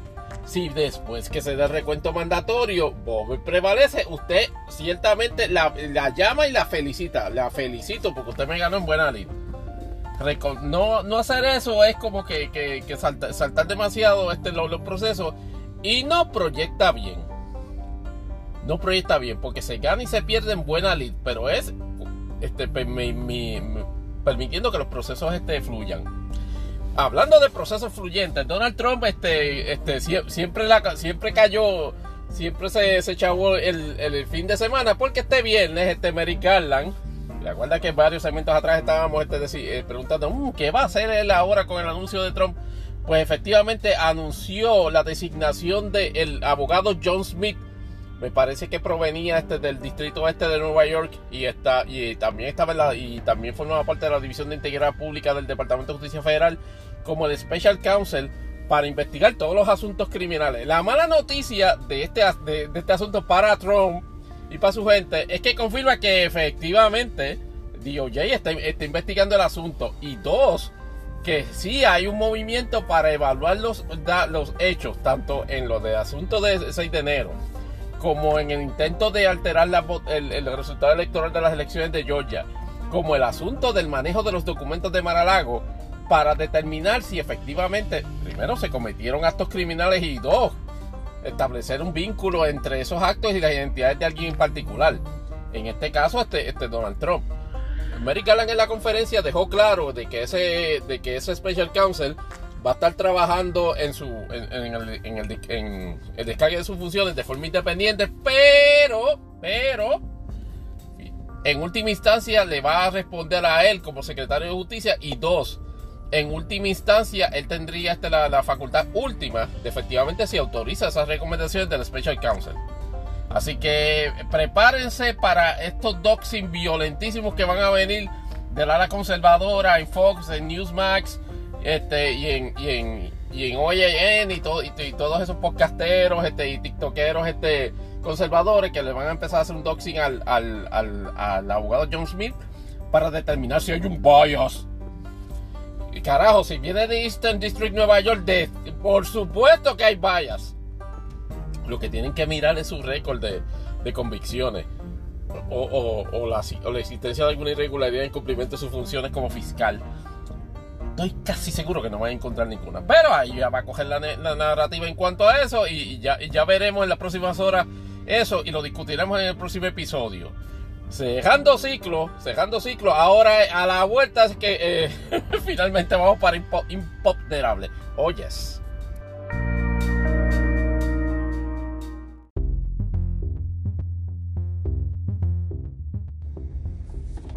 Ahora sí vamos para el segmento de Imponderables, el regreso del segmento donde hablamos de cultura popular, este, asuntos de interés o gustos o preferencias mías que no caben, no necesariamente caben en algunas de las secciones este, previas de, este podcast. Debo hablar primeramente, obviamente llevando ya, vamos tres semanas ya del estreno de Bayonetta 3, este, el juego de Platinum Games que todos los fans este, de, de Bayonetta habíamos esperado durante años ya he tenido la oportunidad este, de terminar el main storyline. Obviamente lo terminé en, modo normal. No lo, terminé en modo casual. Ni obviamente en modo hard. Y mucho menos este en Infinite Climax. Este, porque todavía no he, no he hecho los pasos para que se abra el modo de Infinite Climax. Este, pero el detalle es el siguiente en la crítica, en la crítica que he oído del juego, pues ha sido muy buena y muy positiva. Obviamente, detractores de este juego este, consideran que sus elementos gráficos pues están como un poco atrasados porque se trata, parecen de, de PS3. Yo digo, reconozco, hay que reconocerlo así, las limitaciones técnicas del Nintendo Switch en términos del manejo gráfico de un juego que a todas luces y por su look y por, y por lo que se pretende que se pretende establecer en cuanto a desempeño. O sea, Platinum Games quiere que, quiere y entiendo que sí lo tuvo que este juego que este, que este juego corriera a 720p de resolución a 30 frames por segundo y eso es y eso es encomiable. Y, y es una tarea bastante, este, por decirlo así, exigente para el hardware del Nintendo Switch que en, en, resumen, en términos técnicos, cumplió con esa, con, esa encomienda. Me parece que sí. Obviamente se ven los elementos de sacrificio que se hacen en ciertos elementos de calidad gráfica. Pero la, pero la experiencia que Platinum este, quería transmitir a través, de, a través de la forma en que se da el juego, de las secuencias de combate, de los cinemáticos, de la exploración, es perfecta. Y es decir, este, con alguno que otro, este, eh, esta instancia donde tenemos este, dos o tres frames que se, que se caen este, y, se ve un poquito chon, pero eso, eso es, ocurre una en un millón. Ahora, eso es lo cuanto, en cuanto técnico. Ahora, en cuanto al storyline, oh my god, eso sí que ha, dado candela el storyline de esta, de esta, de este, de este juego. Así que este, en, los próximos segundos voy a estar como el tiktokero mexicano, este, pues, este que siempre dice, ¡Spoiler! Pues básicamente para, para, esta sección de ahora en adelante viene para, para Bayonetta 3. Las críticas que se han hecho en términos del storyline es que obviamente este, se establece que los homónculos este, son este, una, especie de, de, secta este, que, que, va más allá este, de, de, de, la laguna y de los infernals y que tienen propósito este, de tomar control de todas las instancias del multiverso. Camilla efectivamente parece que le gustó en este en Game y Multiverse Madness. Y el propósito de los homónculi este, y, su, y, su, y su patrón consistente de azul turquesa y plateado es este, a exterminar a, todos los elementos del caos, a todos los elementos del lumen y, de, y del ombra en, todas las, en todos los universos. Es decir, acabar con todas las bayonetas. Y eventualmente cuando lo logran, entonces pues el, villano tiene acceso a lo que se llama creo que es el Alphaverse. Y entonces tiene la, la, la, posición de efectivamente tomar control de todos los elementos místicos de, de este universo establecido, de este lore. Y ese es el villano triunfante. Pero ¿qué pasa? Bayonetta este, en un momento dado este, lo, intenta, o más bien lo evita, y se da este, la, la unión tipo Avengers Endgame de todas las bayonetas de todas las dimensiones, incluyendo. ¡Spoiler! Incluyendo. incluyendo las dos bayonetas de Bayonetta 1 y Bayonetta 2. No hay tiempo para explicar este, los elementos de confusión que refleja eso, porque desde un tiempo para acá, o por lo menos desde Bayonetta 2, se asumía que era una secuela lineal directa de la primera parte y que era el mismo personaje. Pero resulta que aparentemente Bayonetta 1 es un personaje en un universo. Bayonetta 2 es el mismo personaje, pero con unas variantes y este que pasan en la primera y segunda parte. Y 3, aparentemente Bayonetta 3, la que nosotros conocemos como, como Bayonetta, en este juego es en realidad la cereza, cereza la niña que Bayonetta se encuentra en Big Grid perdida este, en, el, primer juego, que resultaba ser ella misma en el pasado. Y obviamente, este, producto de las acciones que ella llevó a cabo en ese primer juego, ella entonces cambia este, su experiencia y desarrolla todo un derrotero diferente en la vida. Obviamente se convierte en bayoneta en este tercer juego. ¿Qué pasa? Al final del juego, ¡spoiler! Nada, muere. En una escena que yo francamente, en términos de storyline, no le vi la tostada al hecho de que tuviese que morir. En un momento dado utiliza su, último, su última fuente del Heart of the Umbra, que es el, pendiente en forma de reloj que tiene en el pecho. Se rompe y al romperse pierde control de, lo, de, todos los Infernal Demons que tiene a su control, que en ese momento era Gamorra, que Gamorra este, en, este, en este juego es la, la, la, la, coestrella en este juego, sale un dron de, de veces. Y Gamorra, que está en ese momento este, siendo el, el, demonio que ella invoca, se sale de control. Se sale de control, la, la, la separa el alma de su cuerpo. Y como, se, y como ya no había contrato, pues efectivamente empieza, empiezan los, los, Infernals a, a, tomar, a tomar eh, pues, posesión de ella. Pero en ese momento, Luca hay unas revelaciones este, bien locas este, sobre, sobre el desarrollo de ese personaje en todos los elementos del, multiverso. Este, se declaran abiertamente su amor y, se, y, entonces deciden, como quien dice, descender a los infiernos juntos luego de esa declaración de amor. Todo ello bajo, la mirada chocante o bajo, bajo la presencia chocante de Viola, que en realidad pues este, nos enteramos de que efectivamente es la hija en, una, en un multiverso, en, un universo alterno, es hija de Bayonetta y de Luca. Y entonces ese final particularmente tiene dos elementos controversiales. Número uno, el hecho de que haya tenido que morir Bayonetta, pues parece ser que el, intento de Camilla este, y los productores de Platinum Games obviamente como parte de la saga, este, eh, considerar a Bayonetta un mantle. El cual, este, de hecho, eso es lo que pasa al final del juego. Este, Viola este, se, este, se convierte esencialmente en, la nueva Bayonetta bajo la, bajo la tutela de Rodine. Que inclusive está en edad todavía de universidad y, le responde a Rodine este como su guardián.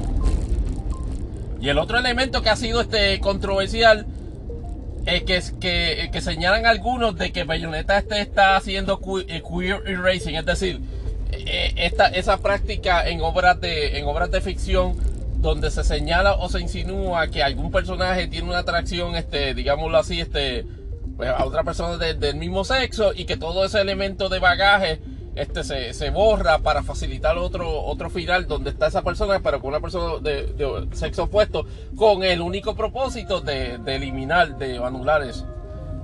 Ese, ese, entorno del personaje. Lo cual no es cierto porque si bien es claro que, el desarrollo de la relación entre John, este, que era la enemiga de ella en Bayonetta 1, este, y después era este su, su compañera de batalla en, en Bayonetta 2, ninguna, ni, nunca se había establecido y esto es en mi opinión, de si usted está de desacuerdo, yahoo.com.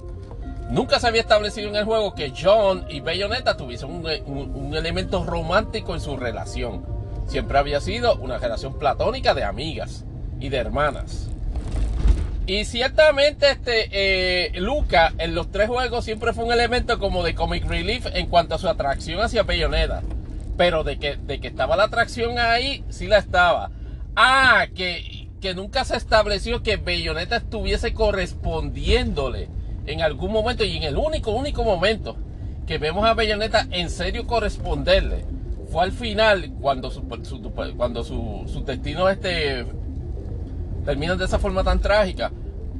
Ah, yo no creo sinceramente que eso es queerbaiting. Pero puedo entender también las percepciones y estereotipos que se han creado de una saga que lleva por, por lo menos ya 12 años. Porque Bayonetta, el primer juego salió en 2002, en 2010. Así que en ese sentido, mis críticas al juego en términos de storyline es No me gustó que, que Bayonetta muriera. Entendía que no era necesario para establecer un closure en la saga. Pero no creo que sea un elemento de queer erasing el hecho de que ella se haya quedado con quien desde el principio había tenido una, una, relación que él mismo, por lo menos, había desarrollado de, de, atracción o de enamoramiento y que pues pudo haber culminado de esa manera pudo haber culminado de otra, pero el que haya culminado en, ella, en Cereza y Luca juntos, eso no es un queer erasing, eso por lo menos, nuevamente, eso es mi opinión. De Bayonetta pasamos entonces a Wakanda Forever, que es la película de Marvel Studios que estrenó este pasado, este, la pasada semana, y que ciertamente eh, secuela de, Black Panther, y todo el mundo anticipaba este, que iba a estar, este, por decirlo así, enmarcada en un, en deseo de, su, de, director Ryan Coogler y esencialmente del elenco y esencialmente de Marvel Studios de convertir la película o por lo menos meter elementos considerables de la película en una especie de tributo al fallecido Chad Boswick, que era el, personaje, el, actor muy querido en toda la industria de Hollywood, inclusive este en, en, Marvel Studios, este, que era el personaje de Black Panther. Y la película, por lo menos tuvimos la, impresión de, verla, este, y, fue este espectacular, aunque claro, si usted está, si usted tiene alguna objeción con que con que en, trabajos de cine se lleve a cabo sesiones de morning este sobre sobre sesiones de luto sobre sobre eh, basados en, sucesos reales esta película puede incomodar un poquito porque la trama se, se toma todo el tiempo del planeta en establecer instancias de luto de los personajes que obviamente eran reales porque los actores que los interpretan este, le, tenían, tenían un, gran amor este a, a Bowie.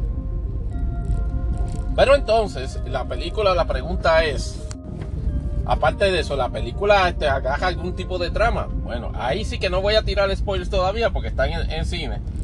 Pero debo reconocer que es, que no tan solo es una trama bastante compleja y, pesada, con elementos fuertes de geopolítica. Por alguna razón en, en el Marvel no había visto eso, pero en un tono en una proyección bien seria. Yo considero que esta es la película más seria. Y cuando digo seria es que todos sus elementos curiosos. Creo que vi dos, creo que dos instancias donde hubo chistes. Y, pero fueron bien eh, soslayados. O sea, nada, nada hay de, de, de, de Thor Love No, chach, no. Completamente serio. Y obviamente este se desarrolla todo el conflicto entre, entre, la, entre la vieja que tiene un nombre raro porque no le llaman Atlantis como, como en el Marvel Comics Universe, y obviamente el reimagining de Namor. El actor mexicano que lo interpreta, que me van a perdonar que no me, sé, no me acuerdo del nombre de momento, pero su actuación fue muy, buena. Y obviamente el repackaging, por decirlo así, en el MCU, de convertir a Namor esencialmente en un mutante que está envuelto en todo este en toda esta aura de, mitología azteca. Es interesantísimo los paralelismos en términos de, razas oprimidas por el blanco colonizador están uh, a flor de pie en, esta, en esta película. Y si usted de, y si usted de estos conservadores que se ofende por, esa, por esas alusiones, este, o es demasiado estadista, le va a ofender este Black Panther Wakanda Forever. El final me resultó satisfactorio. Este escena post crédito va, va, les va a hacer jascar la cabeza un poquito sobre que, what the, pero yo esperaría discutir eso este, con mayor este, profundidad en, en, un futuro episodio de Imponderables del podcast, pero lo considero de verdad, por lo menos en, el, en el, tono, en la, en la, presentación de la historia, de verdad, de las películas más serias de, de, del NCU que yo jamás haya visto que si eso es bueno, por lo menos en el caso de esta película, a mí me lo pareció. Tomando en consideración los elementos este, reales que estaban envueltos en la, producción con la muerte del protagonista de la primera película y de que hace el personaje principal. Su desempeño taquillero ha sido este, impresionante. Se convirtió en el estreno de noviembre más grande de la historia. 180 millones en su primer fin de semana, no pudiendo superar sin embargo a los 187 millones de estreno que este mismo año produjo Doctor Strange en, The Multiverse of Madness. Queda la duda si efectivamente Black Panther este, Wakanda Forever se va a convertir en el exitazo a nivel mundial y doméstico que resultó la primera, en la cual recaudó 700 millones de dólares en taquilla en taquilla doméstica y casi 2 billones en, a nivel internacional. Tengo mis razones para creer que no. A lo mejor me equivoco, pero, pero creo que no. La película va, va que es mejor que Black Panther. Wow, difícil, difícil establecer. Me gustó más los, elementos de la trama de, esta película. O sea, la, forma que corrieron el, el elemento de la, del conflicto geopolítico entre los, entre los dos países entre Wakanda y el, y el país de, y el país que no es Atlantis, pero que se llama de otra manera. Pero en términos de si considerarla mejor que Black que la primera Black Panther, habría, habría que revisar esa, ese dilema luego. Es imponderable, hay que ponerle un, un puntito. Voy a cerrar este, este segmento porque vengo en la segunda parte de Imponderables, este, con, con, con situaciones más afines a deporte, incluyendo pero no limitado a si efectivamente los Yankees se van a convencer de una maldita vez antes que yo acabe este episodio de firmar a Aaron George. Ah, y el, y el, y el berenjenal que está formándose en, Fórmula 1 con el, el, el, niño malcriado este de Max Verstappen.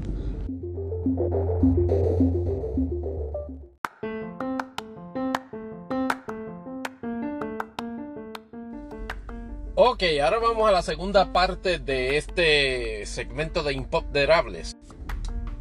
Y este de, de segundo segmento de Imponderable tiene que comenzar este, con la dramática situación este, ocurriendo ahora mismo en Twitter, este, luego de la adquisición a pleno este, de Elon Musk.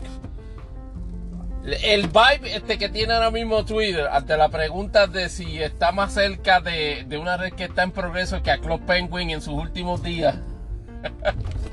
Club Penguin era un un servicio como una especie de, juego este MM este RPG MMO este eh, que lo que lo corría precisamente Disney. Fue muy popular en, su época particularmente me parece que los 2000 2010 hasta que el, server fue apagado y, y hay este video este legendario sobre qué es lo que va ocurriendo en Club Penguin este, en los últimos segundos este, antes de su extinción y Twitter está desarrollando ese mismo byte por precisamente eh, la situación que, que anticipábamos. Elon Musk, por todos los propósitos que tenía pendiente la adquisición de Twitter, este, que ya ustedes conocen, por todos los elementos que demostraban una predisposición a cagarla en, en el manejo de una red social con un valor supuestamente en esta transacción de 44 billones, también sabíamos este, de la incapacidad de Elon de trabajar con eso, porque, ah, no, pero es que Elon ha trabajado exitosamente Tesla. Yo pongo entre comillas, no, que ha trabajado SpaceX, entre comillas. Elon nunca ha trabajado con una red social. Nunca había trabajado con una red social. Nunca había desarrollado ninguna otra red social. Y se le nota. Porque básicamente, durante toda esta pasada semana, Elon lo que ha tratado es de moldear la red a su imagen y semejanza o a sus filosofías laborales. Lo último que hizo, luego de que votó a la mitad de la empleomanía, tenía como 7000 empleados Twitter y votó como más o menos a la mitad, este, le estableció a, a los demás, a los demás empleados que quedaban, no, que aquí ustedes tienen que adaptar este, una, una filosofía de trabajo duro, de ser hardcoreosos en, en, la ejecución del trabajo y si no están ready para, para llevar a cabo ese trabajo hardcoreoso, que me imagino que serían jornadas de, de 13 y 14 horas, como si fuese artista de, de, estudio de anime.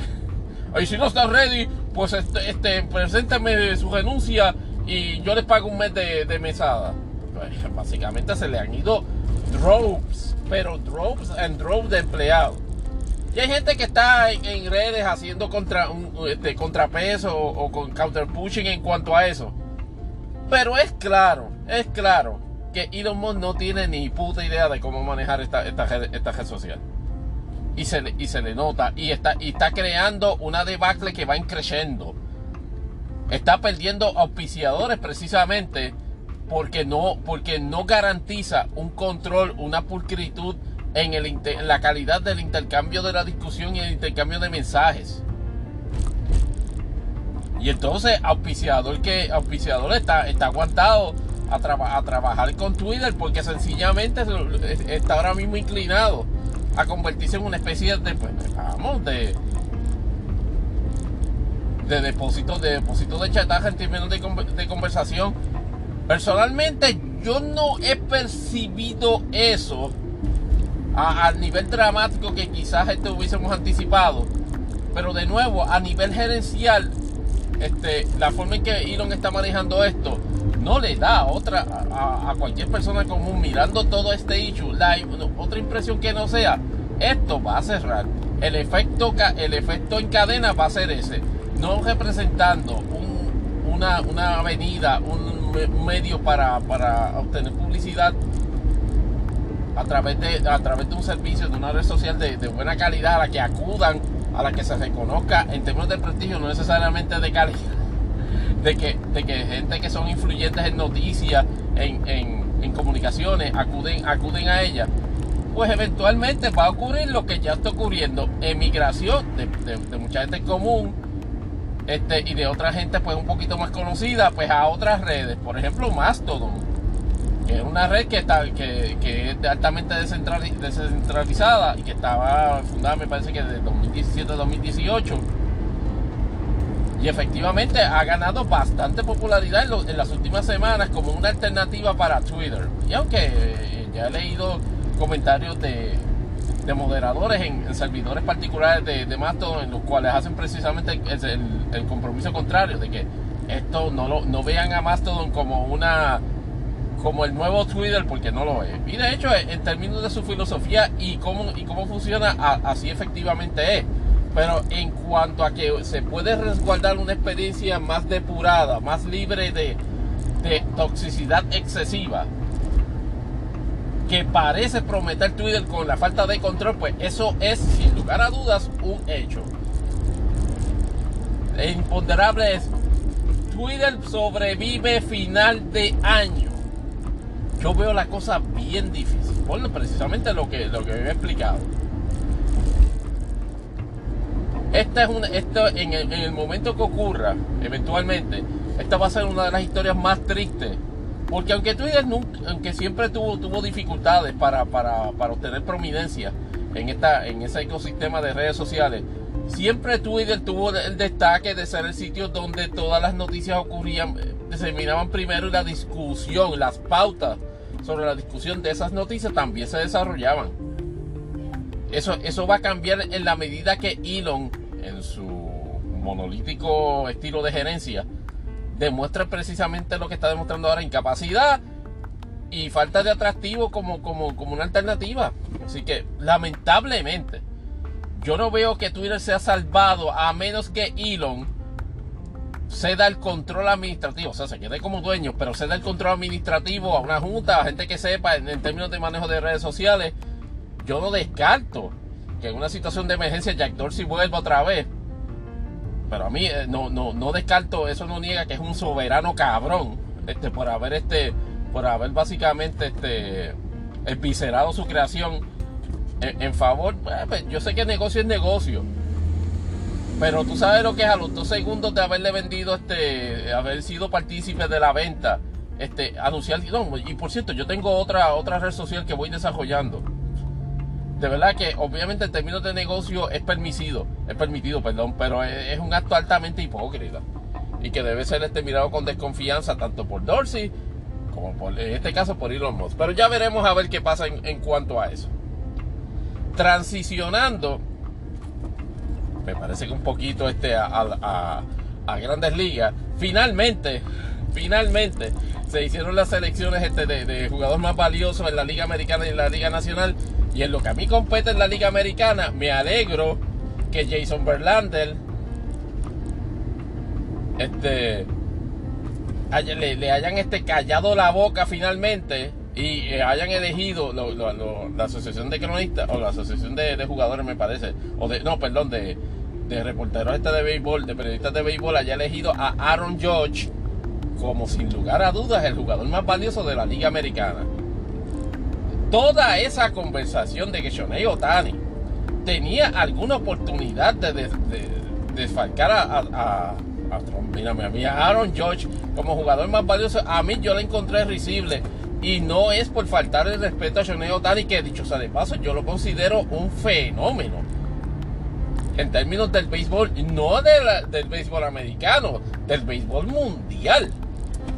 Porque el, desempeño de él como pitcher y como bateador es tan, es extraordinario, o es extraordinario de tal manera que, que, es increíble, es algo que usted no ve. Pero en el contexto de jugador más valioso, la realidad es que nunca representó una diferencia para los Ángeles, los Ángeles de Anaheim, este, en términos de ser un factor para llevar al equipo a algún lado. Básicamente en el West, por cierto, donde Houston básicamente gobierna este Augusto y gana porque no hay oposición en esa división, pues los, Ángeles terminó me parece que tercero o cuarto. Nunca fue factor, nunca. Diga, se puede decir eso de, de, Aaron Judge con su promedio, con su promedio de bateo de, 3, de me parece que fue 3-11 y, unos números indiscutidos que efectivamente establecen que parte, que, parte grandísima de la racha de los Yankees de Nueva York de haber tenido 99 victorias en temporada regular se le tiene que atribuir sin lugar a dudas a él. Hoy estamos claros, estamos claros. Su desempeño en postemporada dejó mucho que desear puede quizás ser este diplomático y pensar que, bueno, en la, la cajera de él de estar pendiente a romper el récord de, de, de en la Liga Americana, este, quizás ese quest dentro del quest pudo haber este, eh, afectado de manera este, descomunal su desempeño en postemporada. Claro, históricamente Aaron George ha sido bastante malito en postemporada. Pero la felicidad es a él y eso sin lugar a dudas crea una dinámica en la gerencia de los Yankees que ya es hora de que haga una determinación, si no la ha hecho mientras estamos grabando este podcast, sobre hacerle justicia a lo que se entiende que debe ser una oferta remunerada de renovación de contrato. De lo que se ha hablado en las últimas horas y días es que Aaron Josh efectivamente, aunque está en agencia libre en este momento, tiene el verdadero interés e intención de querer aceptar la oferta que le hagan los Yankees. En un programa de entrevistas, me parece que en el Yes Network, que se llama este Yankees Hop que se está una serie que está corriendo ahora en postemporada, Holstrom Brainer fue para récord diciendo, mire, nosotros, nosotros queremos, nuestro interés es que, Aaron George sea Yankee por el resto de su vida. Para ser Yankee por el resto de su vida, van a tener que eh, hacer una oferta descomunalmente este, grande y atractiva ahora que se ha añadido otro acólido a la, lista de éxitos este de, Aaron George. Gente que está hablando, este, digamos, este, sé yo, este 30, este, aquí, aquí el, detalle, o sea, la, disyuntiva es el número de años y el número de, de dólares. Yo creo, yo creo que un número excesivo, pero obviamente sería como que, como que que, wow, o sea, descomunal. Es el 40 por 10, el 400 millones por 10 años a Eso para mí sería descomunal. Yo, esa oferta va a venir de los Yankees 400 por, por, 10 años. Yo no creo. Yo creo que, yo creo que vamos a trabajar un, numerito como de 35 por 5 o 6 años con opción a renovar luego de ese, de ese año estamos claros, los Yankees quieren este Aaron Josh este, de manera este, permanente y, y Aaron Josh este, desea ciertamente retirarse como Yankee. Pero estamos hablando de un, de un jugador que ya, que ya tiene alrededor de como 32, 33 años. Y, y, la, y parte en un contrato de 10 años, a la mitad de ese, de ese acuerdo, ya Aaron Josh estaría rondando los 37 y los 38. Que para un jugador este, este ofensivo o sea, que, que, trabaja esencialmente ofensiva y es, y es excelente este, este fielder. Pues estamos, hablando de que, de, que, de que ese desempeño va a tener este, este baja en, en, desempeño. Así que en ese sentido habrá que ver qué va a pasar, qué va a pasar con, con los Yankees. Perdón. Mi impresión nuevamente. 35, 5 a 6 años con opción quizás este, a renovar este, para dos o tres. Puede ser que a 35, 5 o 6 años y con esas opciones este, George acepte. Ah, que estoy seguro porque le, me, metí la mente a Aaron George. No. Obviamente la, la, oferta loca, la oferta loca, loca, loca, loca, loca es 40. 40 por 10, 400. Pero eso es. Yo no creo que los Yankees vayan a hacer una oferta de 40. Pero ahí van. Obviamente le han puesto los elementos que a él le gustan. O los elementos que obviamente moverían a los Yankees a moverse. O, más bien que los, que los capacitarían para efectivamente hacer un run competente para 2023. Acaban de renovar el contrato de Anthony Rizzo. Eh, obviamente esa renovación de IKF, de Isaiah Falefa por un año y 6 millones, pues todos queremos pensar que básicamente es para, para que sea para que sea un utility o para que esté en el banco o para usarlo de pieza de cambio más adelante. Yo no descarto que ahora, en la situación que está ahora este Houston, en la cual pues no, no, no tiene ni que pensar en Carlos Correa, Carlos Correa entonces se anime a llevar a cabo un Revenge Tour, él y Justin Verlander, para que efectivamente se este, pasen a los Yankees en último año, particularmente Verlander. Verlander es un riesgo porque tiene casi 40 años, pero es excelente, excelente pitcher y así lo demostró en esta serie mundial este contra los Phillies. Los Yankees no deberían pedirle nada más de eso, o sea, no, conviertan a Verlander esencialmente en, en el segundo Gary Cole en la, en la rotación porque no lo es, o sea, no están en la, misma capacidad que Cole está mucho más joven este, y, mucho menos cansado en, en ese aspecto veremos a ver este, este qué, pasa. En el caso de Motorsports, una nota brevísima sobre NASCAR. NASCAR terminó, obviamente, de la manera más anticlimática que pudiese terminar una temporada de NASCAR, motivada lamentablemente por la, por la muerte este de, del, hijo del papá, este, me parece de Ty Gibbs, el, hijo, uno de los hijos este de, de Coach Gibbs, Gibbs Racing.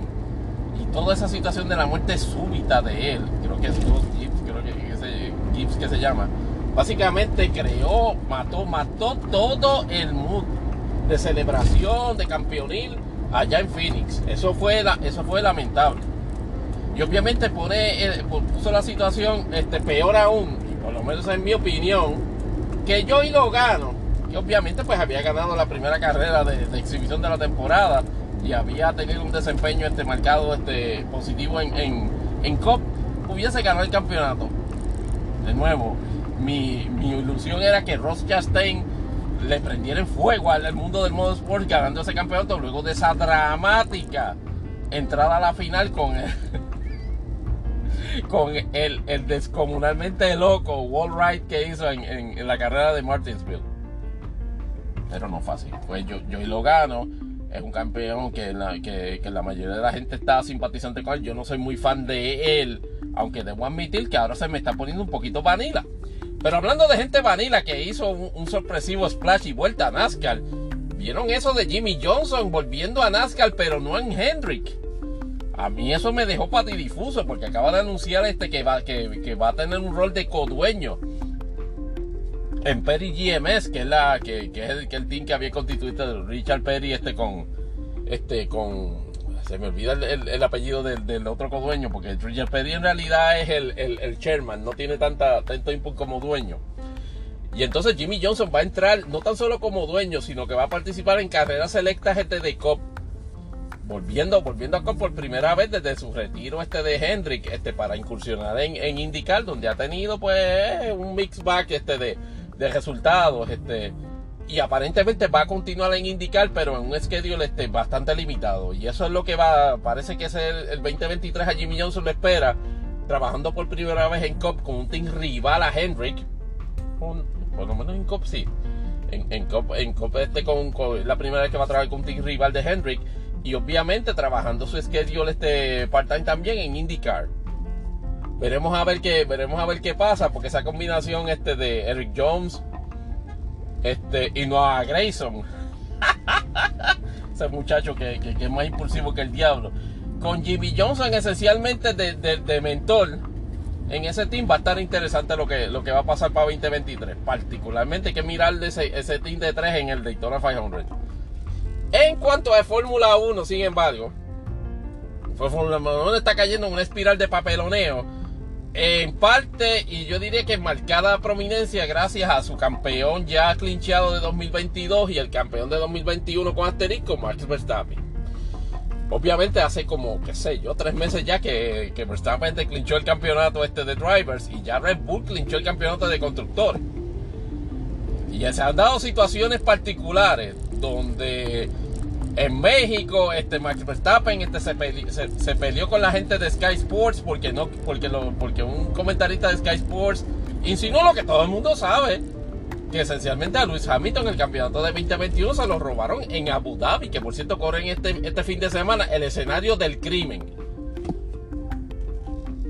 Y se dejó a dar entrevistas durante, ese, eh, durante la corrida del Gran Premio de México en, en, en Fórmula 1 porque los ofendieron y qué sé yo qué. Y entonces esta semana en Brasil hizo un papelón porque estando, eh, eh, en la parte final de la carrera y pidiéndosele, que yo estoy en, contra de los team orders en, en, Motorsports, pero tomando en consideración de que él ya había clinchado el campeonato y de que su compañero, su compañero, perdón, Sergio Checo Pérez, está en una, en una batalla por el segundo lugar con Charles Leclerc de, Ferrari. Se le pidió en la comunicación, mira, dale un brequecito a Checo porque está, porque necesita los puntos para pasar y entonces ya formó una garata en la, comunicación por radio, este, en la cual provocó a su vez una reacción airadísima de Checo para televisión latina. Eso me llamó bien poderosamente la atención y este es el del primero de este podcast donde dijo, ah, yo no sé de qué él está hablando, si yo los dos campeonatos que él, que él, que él tiene fueron este, gracias a mi gestión. Y ya, diantre. Y se formó la controversia la cual Red Bull se encargó más o menos de apagar seguidita, porque no quería que llegaran a Abu Dhabi con, eso, con esos vientos de tempestad, aunque yo creo que ya está establecido hasta la, la, enemistad, o por lo menos la tensión entre, entre Checo y, Verstappen. Pero que Verstappen hizo una declaración ahí medio este, de, ah, sí, sí, este, yo voy a, yo voy a ayudarlo cuando lleguemos a, cuando corramos en, en, en Abu Dhabi, que él no se apure. Yo no lo veo hasta que no lo crea y tomando en consideración de que este fin de semana no este es el último evento de motorsport del año, entre comillas. Estaremos pendientes a ver Abu Dhabi, a ver si efectivamente eh, cuál se da, esa, eh, se da esa dinámica y por supuesto la dinámica con Lewis Hamilton en su último intento de poder lograr una victoria en 2022, la cual este George Russell ya acaba de darla en, el Gran Premio de, Brasil. Este, felicidades para él. Y yo, yo, entiendo que el futuro de Mercedes, este. Mercedes GP Petronas este, está bastante asegurado con, con George Russell. Este, una vez Louis Hamilton se retira, aunque Mercedes ya le dejó dicho de que él quiere que puede estar hasta los 40 ambillón. Ah, en interés de Mercedes es que se, que, que se quede que se quede hasta, hasta inclusive más allá de, esa, de, ese, término de tiempo. Los que están en la cuerda floja, obviamente, Daniel Ricardo, este que McLaren le dio una patada, o por lo menos él lo está, él lo está internalizando como una especie de pausa en su dejotero profesional en Fórmula 1. Yo dudo que regrese. Estoy cruzando los dedos a ver si los muchachos de, de Trackhouse lo ponen en ese carro en Project 91 porque, porque, porque Ricardo es el, driver de Fórmula 1 que, más respeto le tiene a NASCAR. Obviamente porque es fan de Dale Earnhardt Sr. Y sería un fit, pero descomunalmente perfecto. Luego de la primera incursión de, Team, eh, de, Project 91 con, con Kimi Raikkonen en Watkins Lane, este, Daniel Ricardo pudiese hacer este, una, una, una aparición en ese, en ese mismo team, inclusive en Sonoma. Pero no, no, hay, no hay noticias sobre eso para nada. Eh, con, esa, con, esa, con esas notas de, Fórmula 1, este, damos por terminado este segmento de Imponderables en este episodio del día de hoy.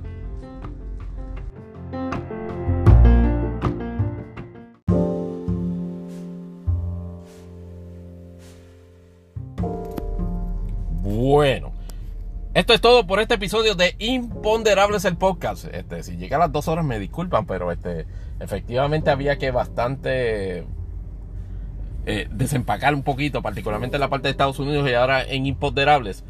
Pendiente esta semana a ver, este, porque acaba de salir este, un thread de, de la ex fiscal Janet Parra, donde, donde según cuenta, según su versión, sobre las vicisitudes que tuvo este, para manifestar la renuncia este, al Departamento de Justicia como fiscal, incluyendo una carta donde ella supuestamente manifiesta toda una serie de investigaciones que estaban listas para presentarse o para radicar cargos, incluyendo eh, una o dos de las que había denunciado a su vez este, la fiscal Besaida Quiñones. Eh, veremos a ver este, qué tanta candela vaya, vaya a dar eso en, términos este, de, de, noticias y plantear imponderables. Pendiente también a cómo Fox, Hannity, Tucker Carlson me empiezan a hacerme el doxing a ese muchacho, ese Jack Smith, al fiscal especial de este, designado por el Departamento de Justicia para investigar a Trump. Vamos a ver con qué es que sale. todavía me estoy riendo porque, y y esto es este cuadrando final. Ahora tienen una teoría de que FTX, la cripto mega empresa que está básicamente implotando a cada segundo que estamos ustedes, nosotros, ustedes y yo este, hablando en este podcast, de que supuestamente eh, proveyó funding para, para investigaciones este, infundadas sobre el manejo de la, de, de, creo que Invectin para, para la cuestión de, del COVID-19 y que, lo, y que lo hizo con el propósito de beneficiar y que a, y que a Joe Biden. esa es la nueva, ese es el nuevo Shining Object conspiracional de los republicanos en cuanto a FTX. Y a ellos le ha hecho coro, pues el bueno para nada de Elon Musk en Twitter diciendo de que ah, me van, me van a investigar a mí por la, por la transacción, pero FTX no. Mira, se puede mascar chicle y caminar a la vez. Los dos van investigados sin lugar a dudas. Y no tan solo este FTX, toda esa industria de cripto que se les dijo desde día uno que eso es un obvio esquema de, eh, piramidal basado en moneda que no está aceptada en el comercio.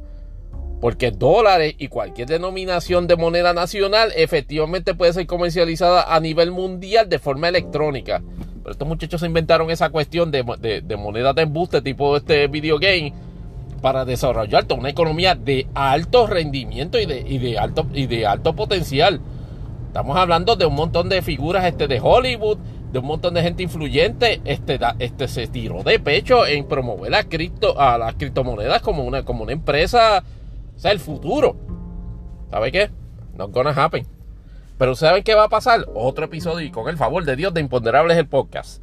Gracias por escuchar este. Este se pueden comunicar este, en nuestras redes sociales. En Twitter, este, arroba Imponde. En Facebook, facebook.com, Imponderables el Podcast. La cuenta nuestra personal en Twitter, Tony Barrios Score 24. Y en Mastodon también se pueden comunicar eh, arroba imponderables el podcast, arroba mstdn.social y en nuestra cuenta personal también en Mastodon, Tony, eh, arroba Tony Barrios underscore 24 a, a mstdn.social. Mi nombre es Tony Barrios, nuevamente dándole las gracias y espero podernos escuchar o por lo menos tener la oportunidad de compartir preguntas y respuestas en un próximo episodio de Imponderables el podcast. Hasta luego.